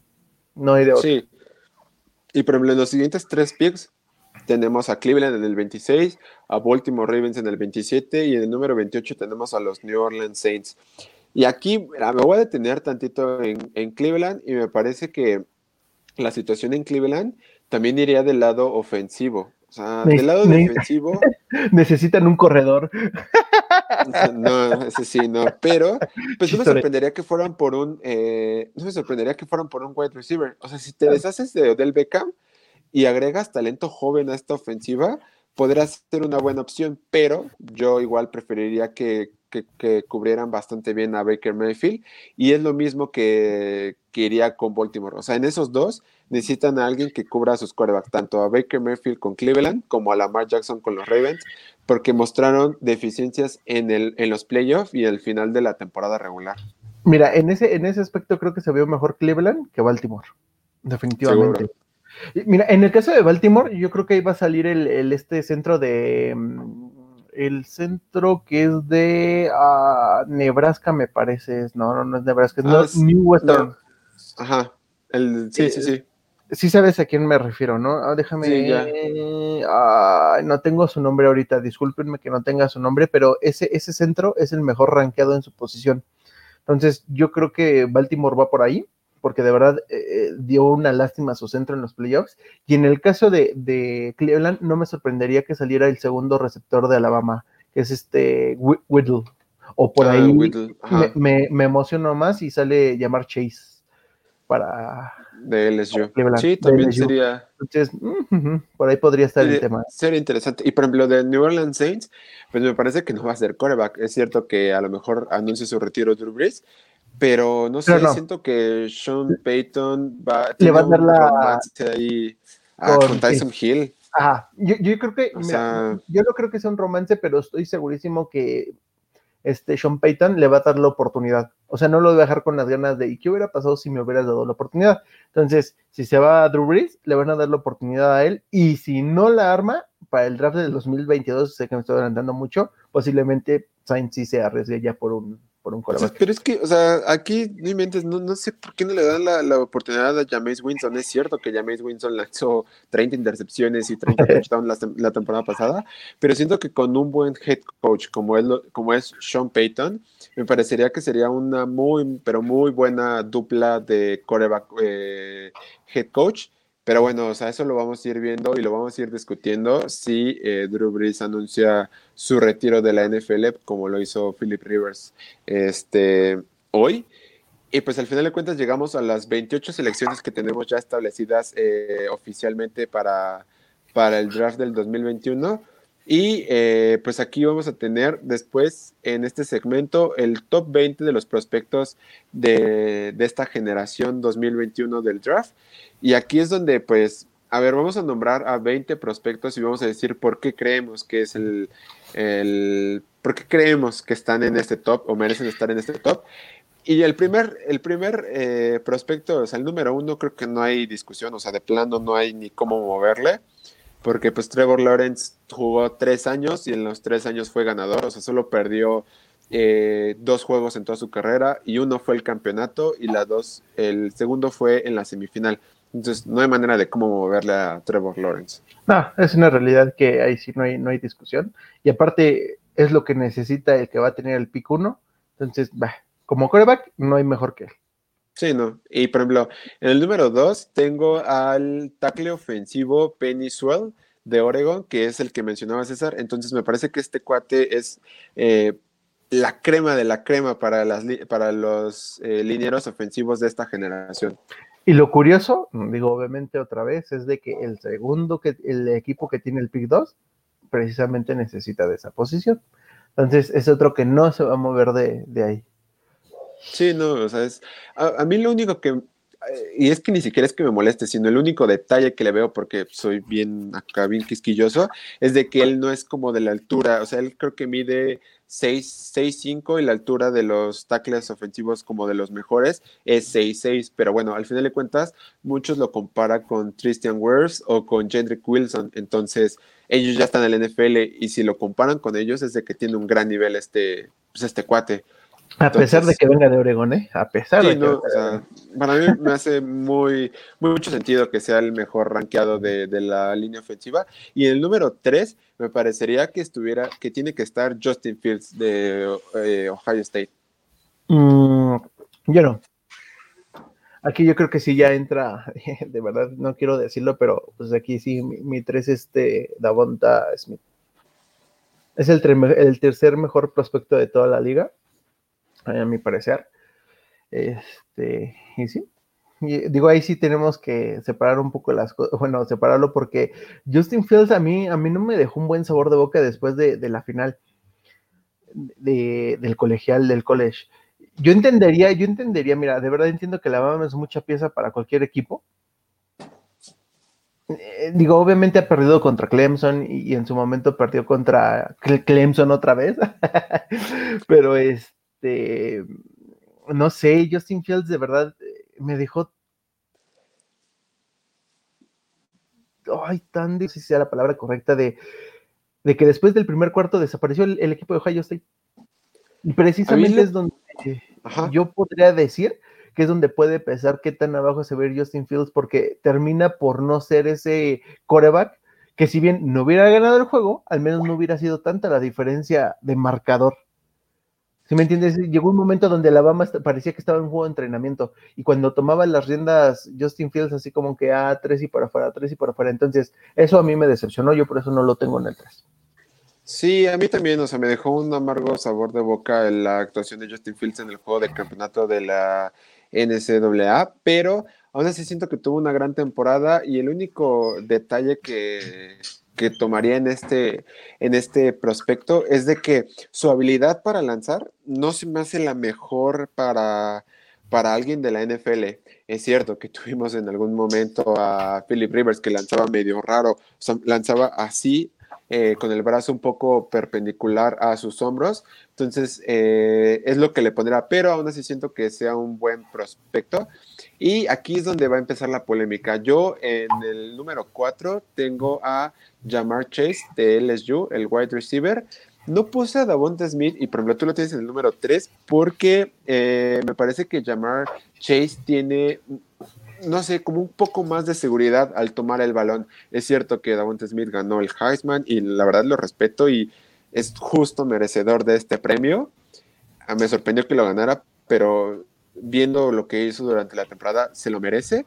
Pero Jamar Chase, eh, me gusta muchísimo cómo es que va eh, surgiendo más cada, cada año que pasaba en, el, colegial y de estar en las sombras de Justin Jefferson, pues salió para ayudar un poco a LeJu, que fue una temporada media mala. Entonces, yo creo que ya está bien de su lesión del tobillo que tuvo el año pasado. Entonces, me gustaría verlo en un equipo de, la NFL. Y ojo, no creo que sea el primer eh, wide receiver en irse en, esta, en este draft. No, yo, mira, en, el caso de los wide receivers, el primero seguramente, ah, mira, es que, es que es un tema, digo, sí, puede ser, eh, sí puede ser bueno, pero el Heisman le va a ganar. O sea, e, entre los dos, tal vez, la Davonta Smith y Jamar Chase podrían ser igual de talentosos, pero ¿qué va a declinar a un equipo a irte por él? Pues obviamente siempre es el Heisman y no hay otra. El Heisman va a pesar más que salga primero Davonta Smith, luego salga Jamar Chase. Yo me acuerdo por ahí, por ejemplo, que en algún momento, digo, no fueron Heisman, pero hubo una gran polémica de quién sale primero. Eh, de, este Kevin White para Chicago o a Mari Cooper para Raiders y resultó salir primero este a Mari Cooper. Entonces, creo que este es un escenario igual. Son igual de talentosos, pero ese, ese, ese extra que tiene el de Alabama, pues yo creo que va a hacer que, que lo, lo revolucione. Y sí, yo no tendría ponerlo como en cuarto, en cuarto lugar a, a, él en cuestión de prospecto, no a ser elegido por el equipo que está en el cuarto en el pick, pero sí sería el cuarto prospecto como de los mejorcito, de lo mejorcito que hay en esa posición para, para este año. Sí, a mí también me gusta muchísimo. Y bueno, en el número 5 tengo al linebacker eh, Mika eh, Parsons de Penn State. Y aquí la verdad es que sí eh, me encanta este prospecto. O sea, yo soy un fan eh, de los linebackers de estas defensivas agresivas. Y al final de cuentas, el atletismo que tiene este cuate para recorrer de sideline a sideline todo el campo me parece excepcional. Y me, parece que coordina muy bien todos los esquemas que vienen en la NFL, ya sea con una defensiva 4-3 eh, o con una defensiva 3-4. No importa cómo tenga este proceso de, de las defensivas, me encanta este linebacker y pienso que sería un gran eh, adquisición para cualquiera que lo agarre. Para cualquiera que lo agarre, sí, precisamente este cuate es el que yo esperaría que Raiders se aventara o hiciera algo por él. De verdad, cuando tú lo ves jugar en Penn State, es un monstruo. Yo lo podría comparar inclusive en su forma de ser tan agresiva con este cuate, el de Tampa Bay, con este Jevin White muy agresivos y, siempre haciendo las coberturas correctamente y estando ahí y en todas las jugadas y pareciera que tuvieras 11 de esos en el, en el campo. Entonces, eh, sí, es muy bueno. No creo que llegue a la posición 17. Por ahí se anda quedando con, digo, me voy a adelantar un poco, con Detroit, Filadelfia, alguno de estos equipos que necesitan también defensiva. Pero sí les recomiendo que si pueden eh, darse cinco minutos para ver sus, este, sus highlights en YouTube, de verdad véanlo, es un monstruo en la totalidad de su palabra. Creo que es el mejor prospecto de la defensiva. Sí, sí, sí. Y en el número 6 yo tengo, y aquí también, o sea, vuelvo a la polémica y, o sea, es, es, es mi top 20 y así más o menos lo veo, lo veo. Pero aquí me gusta el wide receiver de Alabama, Jalen eh, Whittle. Me, me, me, me, encanta, o sea, de verdad me gusta muchísimo la velocidad que alcanza este, este chico. Entonces, yo creo que sería un pick perfecto para gente que necesita hasta wide receivers. Ya, imaginémoslo, eh, este chico con, eh, con San Diego o con otro equipo, entonces me parecería una arma perfecta para, para Justin Herbert o para Baker Mayfield. Me gusta muchísimo la velocidad que alcanza. Y pues este cuate tuvo eh, pues juegos consecutivos de 100 yardas, o sea, tuvo cuatro. Entonces, al final de cuentas, es un arma peligrosa y te puede ayudar muchísimo en jugadas de jet sweep o en jugadas de wildcard o en jugadas de, engaño. Entonces, me gusta este chico para, para eh, salir alto en el, en el draft. Yo, yo recuerdo, hay una, hay una historia que estaba escuchando en un juego de Alabama, ah, precisamente en el juego de Alabama contra, contra, me parece que eran los cuernos largos, donde tristemente fue donde se lesionó toda la temporada. Y antes de ese juego, a él lo ponían como el ganador del Heisman. Es decir, ¿qué tanto puede pesar una lesión? Estaba por encima de Davonta Smith, precisamente, en cuestión de, la calidad y de ser el candidato para ganarlo. Obviamente, le jugó mala vida y, lo lesionó, pero no por ello este, deja de ser bueno. Y lo que más me impresionó es que, digo, impresionar eh, para bien, aunque creo que fue mucho riesgo para su carrera, es que intentara jugar en la final de, del colegial. Porque yo creo que lejos de que quisiera mostrar el valor y la valentía y, todo el poder que tiene, creo que se arriesgaba a que su lesión se hiciera más grave y, y en una de esas terminara en la sexta ronda o, o en la séptima, precisamente derivado de esa, de esa lesión. Y aquí es donde volvemos a lo del principio del video. Al final de cuentas, para eso también te sirve el Senior Bowl y te servía el Scout y Combine. Por si no llegaste a jugar en la, en la temporada, pues al menos ahí demuestras más o menos cuál es tu nivel que, quieres mostrar para la NFL. Entonces, por eso aquí es donde toma relevancia lo que dijimos al principio del, del video y vamos a ver cómo se van manejando todas estas situaciones, pero él me, gusta muchísimo. Y en el siguiente prospecto, en el número 7, también tengo un wide receiver, que sería el wide receiver de Purdue, que sería Rondal Moore, que este cuate tuvo muchísimos problemas para, pues, para esta temporada, pero al final de cuentas yo creo que es alguien que merece una oportunidad en la NFL por su atletismo que tiene y por el físico que puede llegar a, a crear durante los entrenamientos de la NFL. Me gusta muchísimo pero el único problema que le pongo es su consistencia, porque es un jugador que siempre estaba una temporada sí, una temporada no, y de repente es como, bueno, entonces no sabes qué nivel va a llegar a la NFL. Esa incógnita que tú tienes es la misma incógnita que van a tener todos los equipos, es decir, ¿qué tanto, qué tanto un equipo que necesita un wide receiver se va a arriesgar por alguien que, no tiene esa consistencia, que no tienes la seguridad de que vaya a ser una, eh, un jugador de impacto. Miren, esta es, este es una situación que pasó en esta temporada con todos los equipos que ganaron War Sever. Yo, yo, no puedo, yo no podría garantizar que, por ejemplo, eh, Dallas Raiders, eh, me parece que es este Broncos con sus receptores, tuvieran receptores de gran impacto. Y mira que son jugadores que tenían más consistencia que este. Entonces, yo creo que esa, ese, ese precisamente esa crítica que tienes de este jugador, posiblemente lo saque hasta de la primera ronda. Sí, sí, sí, y más porque, por ejemplo, o sea, todavía, todavía no llegamos al, top donde puso a Davante Smith, entonces por ahí más o menos va la onda. Y por ejemplo, en el número 8 tengo al coreback Trey Lance, de, ya lo, ya lo habíamos mencionado, de North Dakota State. Entonces este cuate me encanta, o sea, de verdad, yo creo que es el tercer prospecto eh, mejor colocado en el, en el draft porque tiene una gran habilidad para poder eh, ampliar su visión en el campo. Me gusta muchísimo cómo, cómo, es su mecánica para lanzar. Entonces, me parece que es interesante y hay que tener el ojo bien puesto en Trey Lance, porque puede salir en una sorpresa y el que se lo lleve puede tener un gran eh, recluta para, para las líneas de la NFL. Yo aquí, por ejemplo, en lugar de él, yo pondría a Justin Fields en esta posición. Creo que por aquí sí pondría a Justin Fields. Entonces, ahí está, bueno, la verdad sí tengo que decir que no es como que me convenza.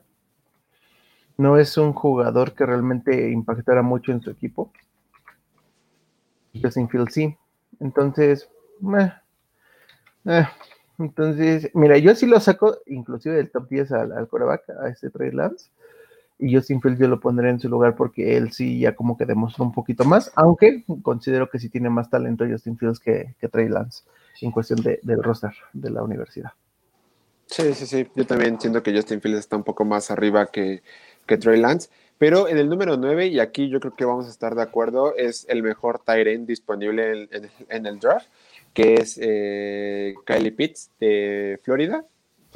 Este cuate es de estos jugadores que puede literalmente jugar como wide receiver en, abierto, puede jugar como slot, puede jugar como ala cerrada, puede eh, correr como, como wide receiver en trayectorias cortas en jet sweep, en pases pantalla, sabe bloquear. Entonces, para mí es el mejor prospecto de ala cerrada y posiblemente podría irse hasta en una primera ronda si me apresuras demasiado.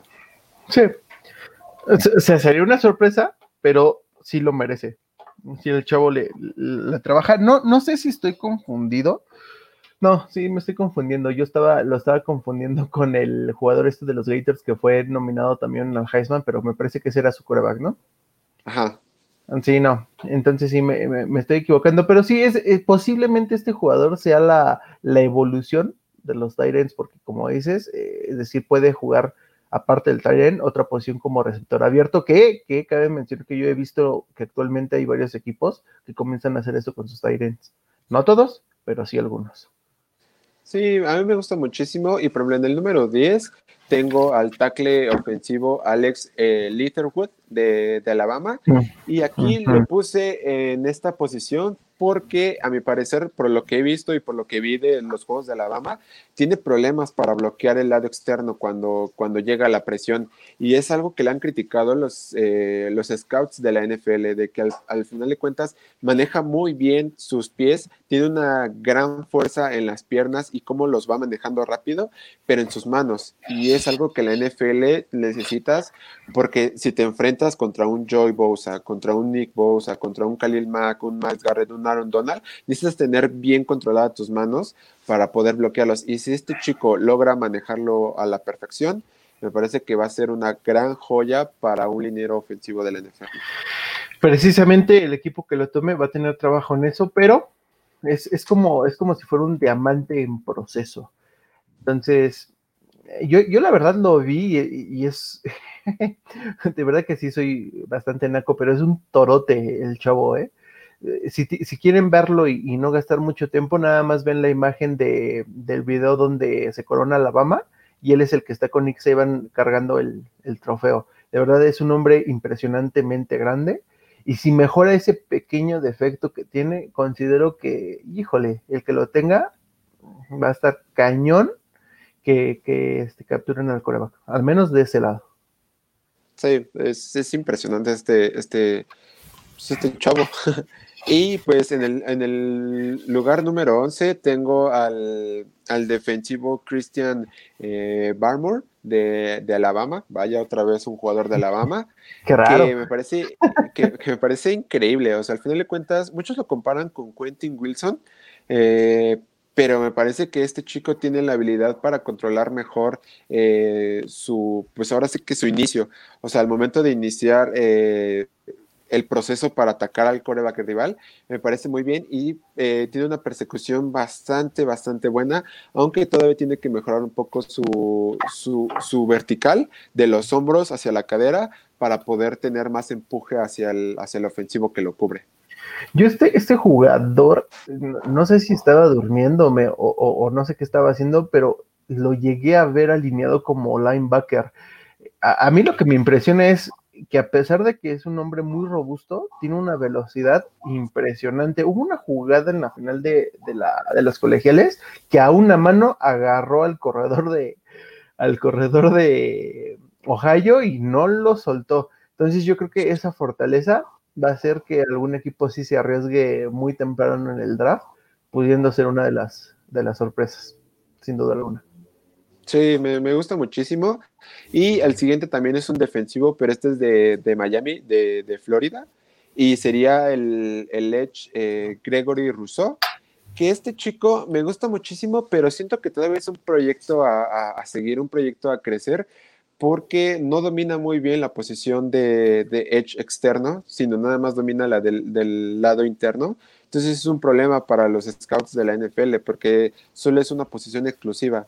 Y pues en la NFL cuando estás en una defensiva, si eres linebacker, tienes que saber moverte bien por el lado interno y por el lado externo. Entonces yo siento que me gusta muchísimo, pero eh, siento que es un producto de, segunda ronda y que lo vayan... Eh, pues manejando poco a poco para que vaya aprendiendo bien la posición. Este, este, por ejemplo, sí, yo también lo he visto y sí hay como que situaciones donde deja mucho que desear y sí podría ser una segunda ronda, pero si hay algún jugador que pudiera subir de segunda a primera ronda, podría ser este, pensando en un equipo que quiera desarrollar talento. Eh, por ejemplo, ¿qué podría ser un equipo así? En un, supongamos, por ejemplo, Indianapolis, que tiene buena defensa y la quiere apuntalar más, pues escoges un jugador así, lo desarrollas y ya para futuros años pues ya no te preocupas por la defensiva teniendo jugadores así. Entonces por ahí podría ir. Equipos que, que posiblemente lo agarraran, por ejemplo, podría ser, no sé, Las Vegas, Jacksonville, Jets, ahorita que son equipos que están en reconstrucción, pues podrían arriesgarse, digo, uno o hasta Tennessee y con un Mike Bravel que lo vaya eh, creciendo, me parecería muy increíble y una muy buena opción para... para es decir, no está muerto, pero posiblemente no sea de primera ronda a pesar de, lo que tiene en cuestión de talento, porque tampoco es, es decir, no es tan disparejo, pero sí podría, o sea, ese, ese, pequeño efecto que tiene que todavía no maneja los perfiles, entonces sí lo podría mandar a segunda ronda. Sí, me, gusta este, este chico. Y en la posición número 13 tengo al tackle ofensivo de, Texas, que sería Samuel Cosmi. Y pues este cuate eh, pues no es de los que reciben como las grandes maravillas de, de, los scouts de la NFL, pero al final de cuentas Pro Football Focus del college lo puso entre los tres mejores del Power Fight, de las conferencias del Power Fight, y además, además de eso tuvo la tercera mejor calificación en la tasa de, de de bloqueos, o sea, solo permitió creo que siete, ocho más o menos, no recuerdo muy bien, eh, presiones a su coreback. Entonces este chico es muy, muy bueno, pero aquí lo que me preocuparía un poco de él es su movimiento en las piernas. Siento que todavía tiene que mejorar un poco su, su coordinación con las piernas. Eh, otro de los prospectos que podrían ser buenos, pero necesitan más trabajo. Es decir, son buenos, pero no podrían ser de impacto inmediato como lo son los, los top 5 que, mencionamos, que eso sí podrían ser directamente un impacto directo hacia el, hacia el equipo. Este también podría ser un buen prospecto para este, equipos que estén en reconstrucción, por ejemplo, Miami y Jacksonville Jets, que tienen dos picks. El segundo bien lo podrían gastar en un jugador como este, que bien trabajado, podría realmente ser un diamante en bruto este, en futuras temporadas. Sí, es increíble y además tener a alguien como, por ejemplo, Brian Flores, que lo vayas eh, subiendo de nivel, me gustaría muchísimo, pero bueno, eso ya lo veremos más adelante. Y en el número 14 eh, tengo al cornerback eh, Caleb Farley de Virginia Tech, que este cuate tuvo su oportunidad esta temporada, o bueno, tuvo durante su carrera, tuvo la oportunidad de ser el cornerback 1, porque casi siempre era como suplente o backup. Entonces, me gustó muchísimo el trabajo que, que, tuvo durante toda su, travesía por Virginia Tech. El único, eh, pues el único pero que le pongo a este, a este chico es su producción, porque muchas veces se perdían las trayectorias largas. Entonces ahí podría ser como un punto de quiebre para, un equipo de la NFL. Sí, eh, digo, partiendo de esta, de esta situación, sí sería importante mencionar que equipos que tienen problemas en perímetro, pues no son opción. Y eso podría ser que se baje a segunda ronda por temas de que pues equipos que necesitan perímetro siempre van a ir por los mejores, que seguramente va a salir por ahí algunos de Ohio, los de Alabama son, me parece que son dos. Entonces, este, híjole, yo no apostaría por él siendo, por ejemplo, este, los Raiders. Eh, ¿Qué otro equipo de pues los mismos 49. Ajá, o sea, tampoco los 49 necesitan esto porque lo que, lo que necesitan estos dos equipos es realmente nada más apuntalar. Raiders está, no sé, yo quitaría, es que, no sé, sí, yo creo que ni, ni 49ers ni, Raiders podrían lanzarse por un proyecto así, porque ellos ya necesitan a alguien que venga realmente a, a hacer de impacto. Este es, estos últimos tres a mi forma de ver, son talentos, sí, pero son talentos que se tienen que desarrollar y, posiblemente caigan a segunda ronda, porque, pues digo, en primera ronda no, no buscas un jugador a desarrollar, buscas un jugador que, impacte sobre lo que ya tienes planeado. Entonces, segunda ronda es bueno y puede caer en un equipo bueno, tal vez como Pittsburgh. En una de esas me, emociono y, anda buscando algo a Seattle, que Seattle también necesita algo así, porque digo, es Jamal Adams y otros seis más ahí atrás. Entonces, segunda o tercera ronda no me sorprendería porque es para un equipo que, tiene tiempo para poder desarrollar o que no tiene opción y tiene que seleccionar hasta segunda o tercera ronda por cuestión de, cómo manejaron sus picks en cuestión de, tratos con otros equipos. Sí, opino igual. Y pues en el número 15 tengo al, Let Rush, eh, que, sería, que se llama eh, Katie Payne de Michigan que este cuate me gusta muchísimo. O sea, al final de cuentas no tuvo el resalte que, muchos esperábamos en, Michigan, pero me gustó muchísimo su forma de cubrir eh, pues los pases eh, cortos, la zona de flat y reaccionar bastante rápido con sus pies. Y algo que me encanta es su explosividad y su agilidad para eh, mostrar el blitz y recorrer así rápido hacia atrás para las coberturas de zona o las coberturas personales, ya sea con el ala cerrada o con los corredores. Entonces me gusta muchísimo y este cuate sí lo proyecto al menos en la primera ronda de alguien que necesita de un gran defensivo. Sí, mira, por ejemplo, en este, en este escenario, perdón, es que estoy moviendo un poquito mis pestañas, perdón, es que me, me perdí un poco. Este jugador podría caer bien, por ejemplo, en Filadelfia podría caer en una de esas, me emociona y podría caer en Cincinnati si llegara a traer su, su pick número 5. No sé, podría caer en, Detroit. Y en una de esas también, eh, como última opción, en Tennessee. No sería mala opción para Tennessee. Sí, ¿no? Estaría, es que cualquier defensivo que pueda estar con Bravel me parece que es muy interesante porque este cuate al final de cuentas fue defensivo en su, en su época de NFL, entonces puede desarrollar bien a los jóvenes que vengan del, college. Y por ejemplo, en el número 16 tengo, y aquí sí a lo mejor me la volé, pero pues tengo a Davante Smith de, Alabama, el wide receiver del Heisman. Pero pues al final de cuentas lo puse aquí en este momento porque nada más tuvo un año bueno. O sea, él fue como Joe Burrow. O sea, en sus temporadas pasadas con Alabama fue prácticamente el backup.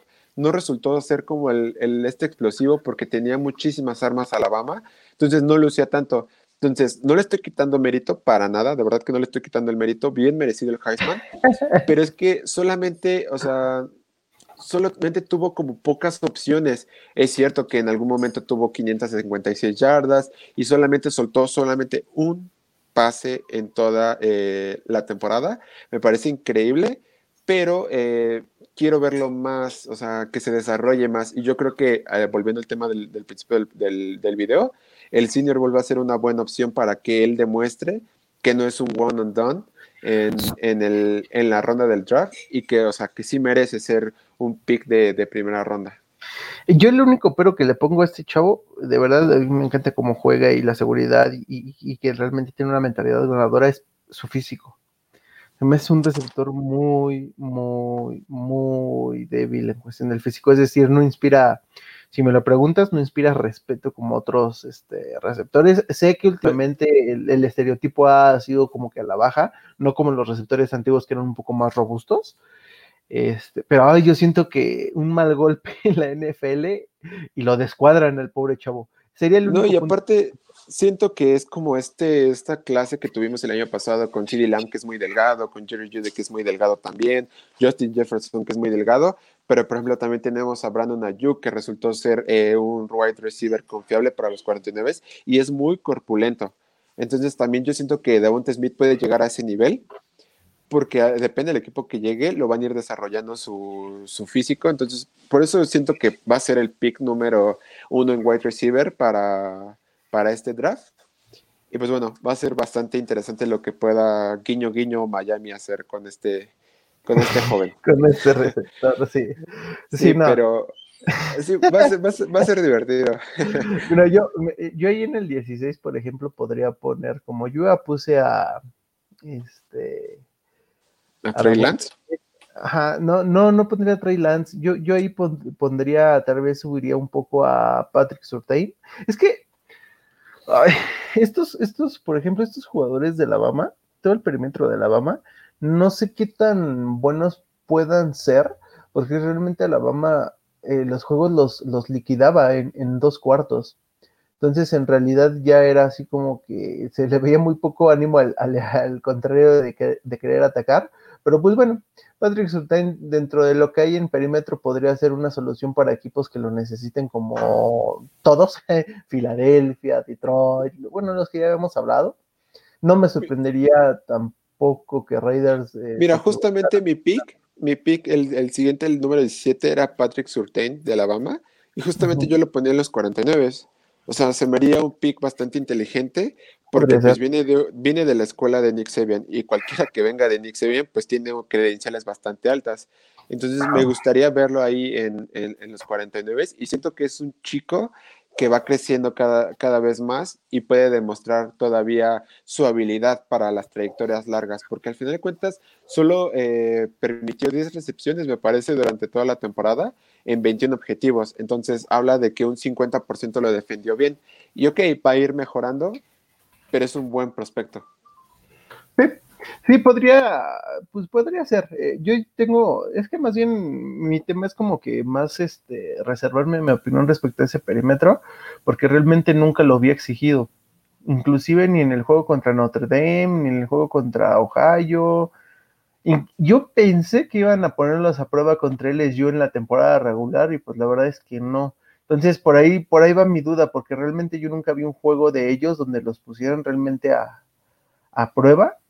Pero pues puede ser, puede ser que, mis dudas realmente sean este, injustificadas y me en la boca ahora que los seleccionen y, jueguen, ¿no? Porque es cierto, y eso también lo reconozco, el hecho de venir de, de una de un equipo de Nick Saban, pues es porque fuiste el mejor en esa posición entonces, digo, yo como lo veo, por ejemplo, los, los equipos más grandes del colegial no reclutan por reclutar. Los demás reclutan lo que dejan los grandes equipos del colegial. Entonces, pues sí, si estás en Alabama y, te dieron la oportunidad de ser el titular, entonces definitivamente tienes la, eh, la duda de, de, o sea, ese voto de confianza de que sí puedes llegar a ser algo grande en la, en la NFL. Sí, sí, sí, pienso igual. Y bueno, en el número 18, y aquí le cambié de último momento, eh, había puesto a Zach Wilson de BYU, pero ya analizando bien lo que hizo en esta temporada y lo que hizo en la temporada 2019, me parece que Mac Jones es mejor. O sea, y volvemos a lo mismo, tener tantas armas en Alabama puede ser que no, no luces tanto o no eres como el centro de atención de, de este equipo, pero pues llevar al equipo al campeonato y ganarlo porque al final de cuentas ellos dependían más de lo que pudiera hacer Mac Jones, de lo que pudiera hacer su backfield. Entonces me parece que es una gran opción para, para, para salir.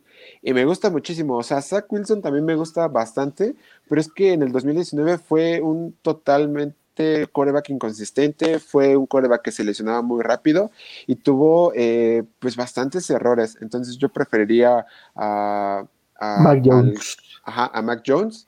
Entonces es, es, es arriesgado, pero me parece que es una apuesta que te puede salir muy bien. Mac Jones. Sí. Sí, mira, eh, hay un dato que es muy curioso que de todos los de los últimos años de, Alabama, el equipo más explosivo, curiosamente, es el equipo de Mac Jones. Entonces, algo tiene ese coreback. Ahora, digo, seamos sinceros, la verdad es de que Alabama no se, no se destaca por sacar corebacks. Si hay algo que no saca Alabama a, la NFL son corebacks. Y, el ejemplo, obviamente, antes de tú y de este Jalen Hurts, que, obviamente él fue como que una combinación de Oklahoma y de, Alabama, es AJ McCarron, que así como que, ah, bueno, pero este, pues eres buen Pues de hecho, había un dato interesante de él que fue cuando llegó Cincinnati a los playoffs, él fue el primer coreback en la historia de la NFL que, que llegó de Alabama y jugó en playoff. O sea, imagínense. imagínense el calibre que de Alabama.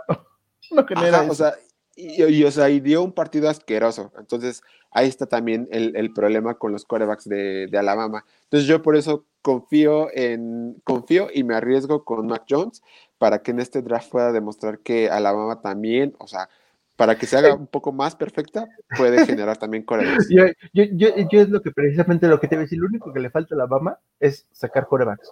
Saca corredores, tackles ofensivos, defensivos, perímetro, este, receptores, lo que quieras, menos corebacks. Ahora, ya, ya, ya va a haber tres, yo creo que va a haber tres corebacks de Alabama la próxima temporada. Tua, Hartz, y en una de esas me apresuras, y Mac Jones.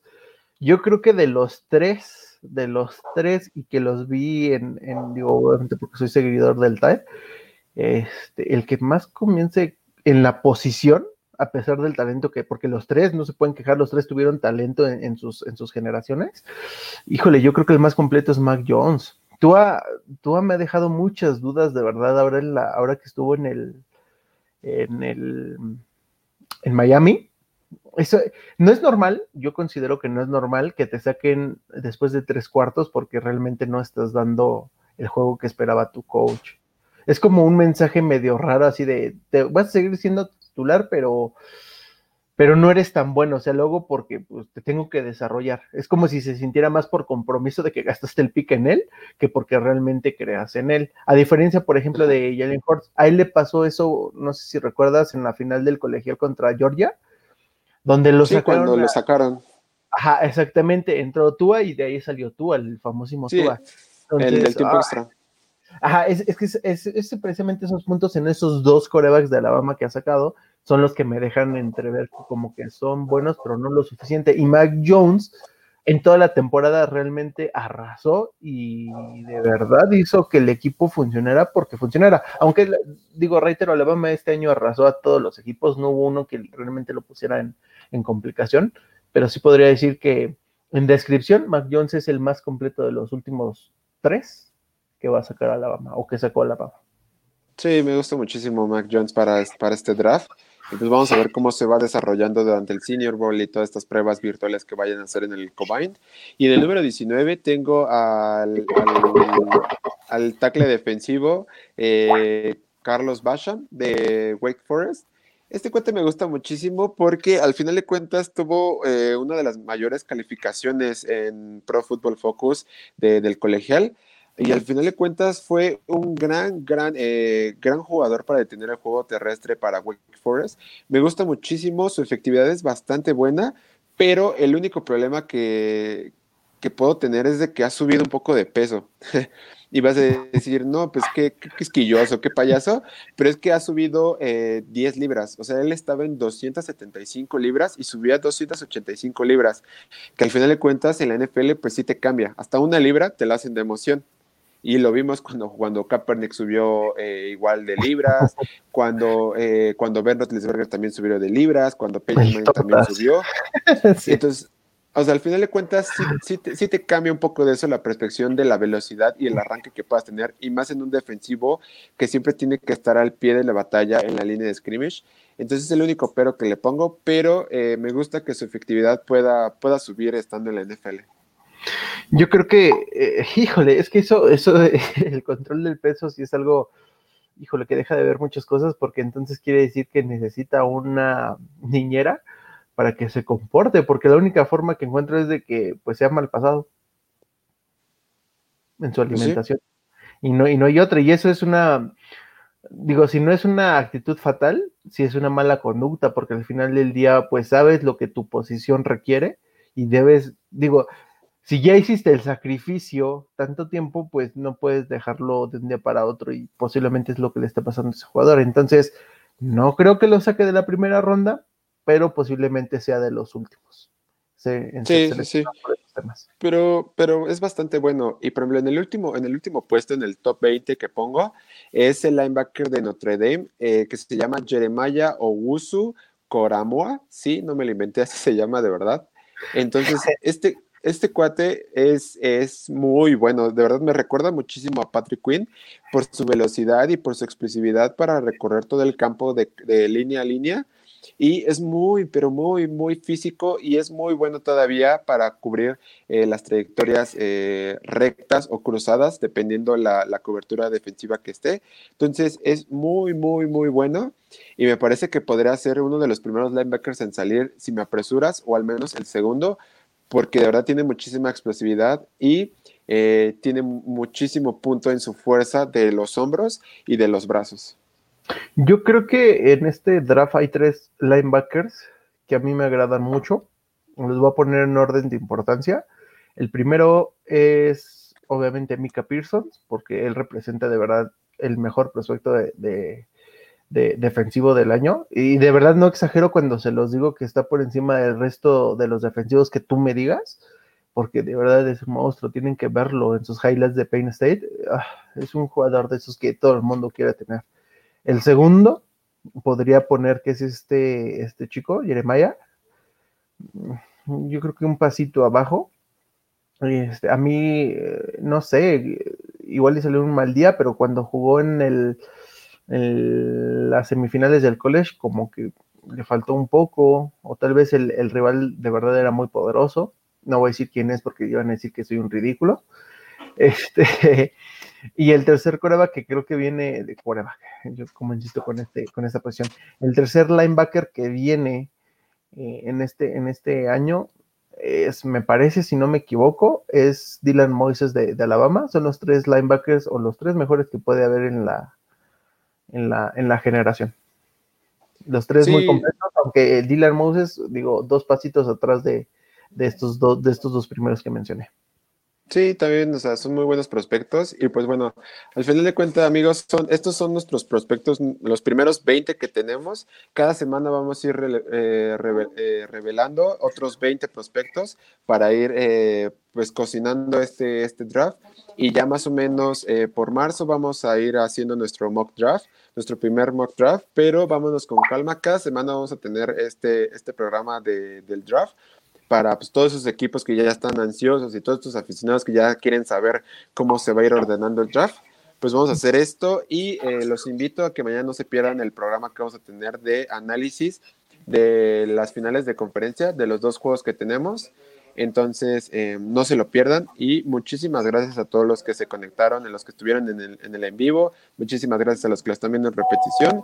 Y no sé si quieres agregar algo más, César. Sí, eh, bueno, obviamente, como siempre, agradecer que nos vean, ya sea en vivo, como dice Sebastián, en la repetición en YouTube y en los otros canales. Eh, sí es importante que no se pierdan el, el mock porque estaría padrísimo que nos ayudaran a completarlo si nos dieran su punto de opinión, si ustedes creen que es un buen pick para ese equipo o no. Entonces, no se pierdan esos programas porque van a ser muy, muy intensos y el día de mañana yo creo que va a haber golpes y sangre aquí en las, en las reacciones que vamos a tener. Va, a ser muy bueno el, el, análisis que vamos a tener. Y recuerden compartirlos. Si les gustó, dejen su like, dejen su comentario de lo que, de lo que hablamos. Eh, descárguenlo en Spotify y cualquier cosa, pues nos pueden encontrar en nuestras redes sociales. Eh, dinos cuáles son las tuyas, César. La mía eh, es este César González Medina en Facebook y CC Cox en este ¿cómo se llama? en Twitter. Twitter. Sí, ah. y pues a mí me pueden encontrar en The Holy Roller en YouTube, Facebook, en Instagram y arroba The Holy Roller en, en, Twitter. Y pues ahí seguimos con toda la conversación. Y pues cuídense muchachos y nos vemos en el próximo streaming de The Holy Roller. Chao. Hasta luego.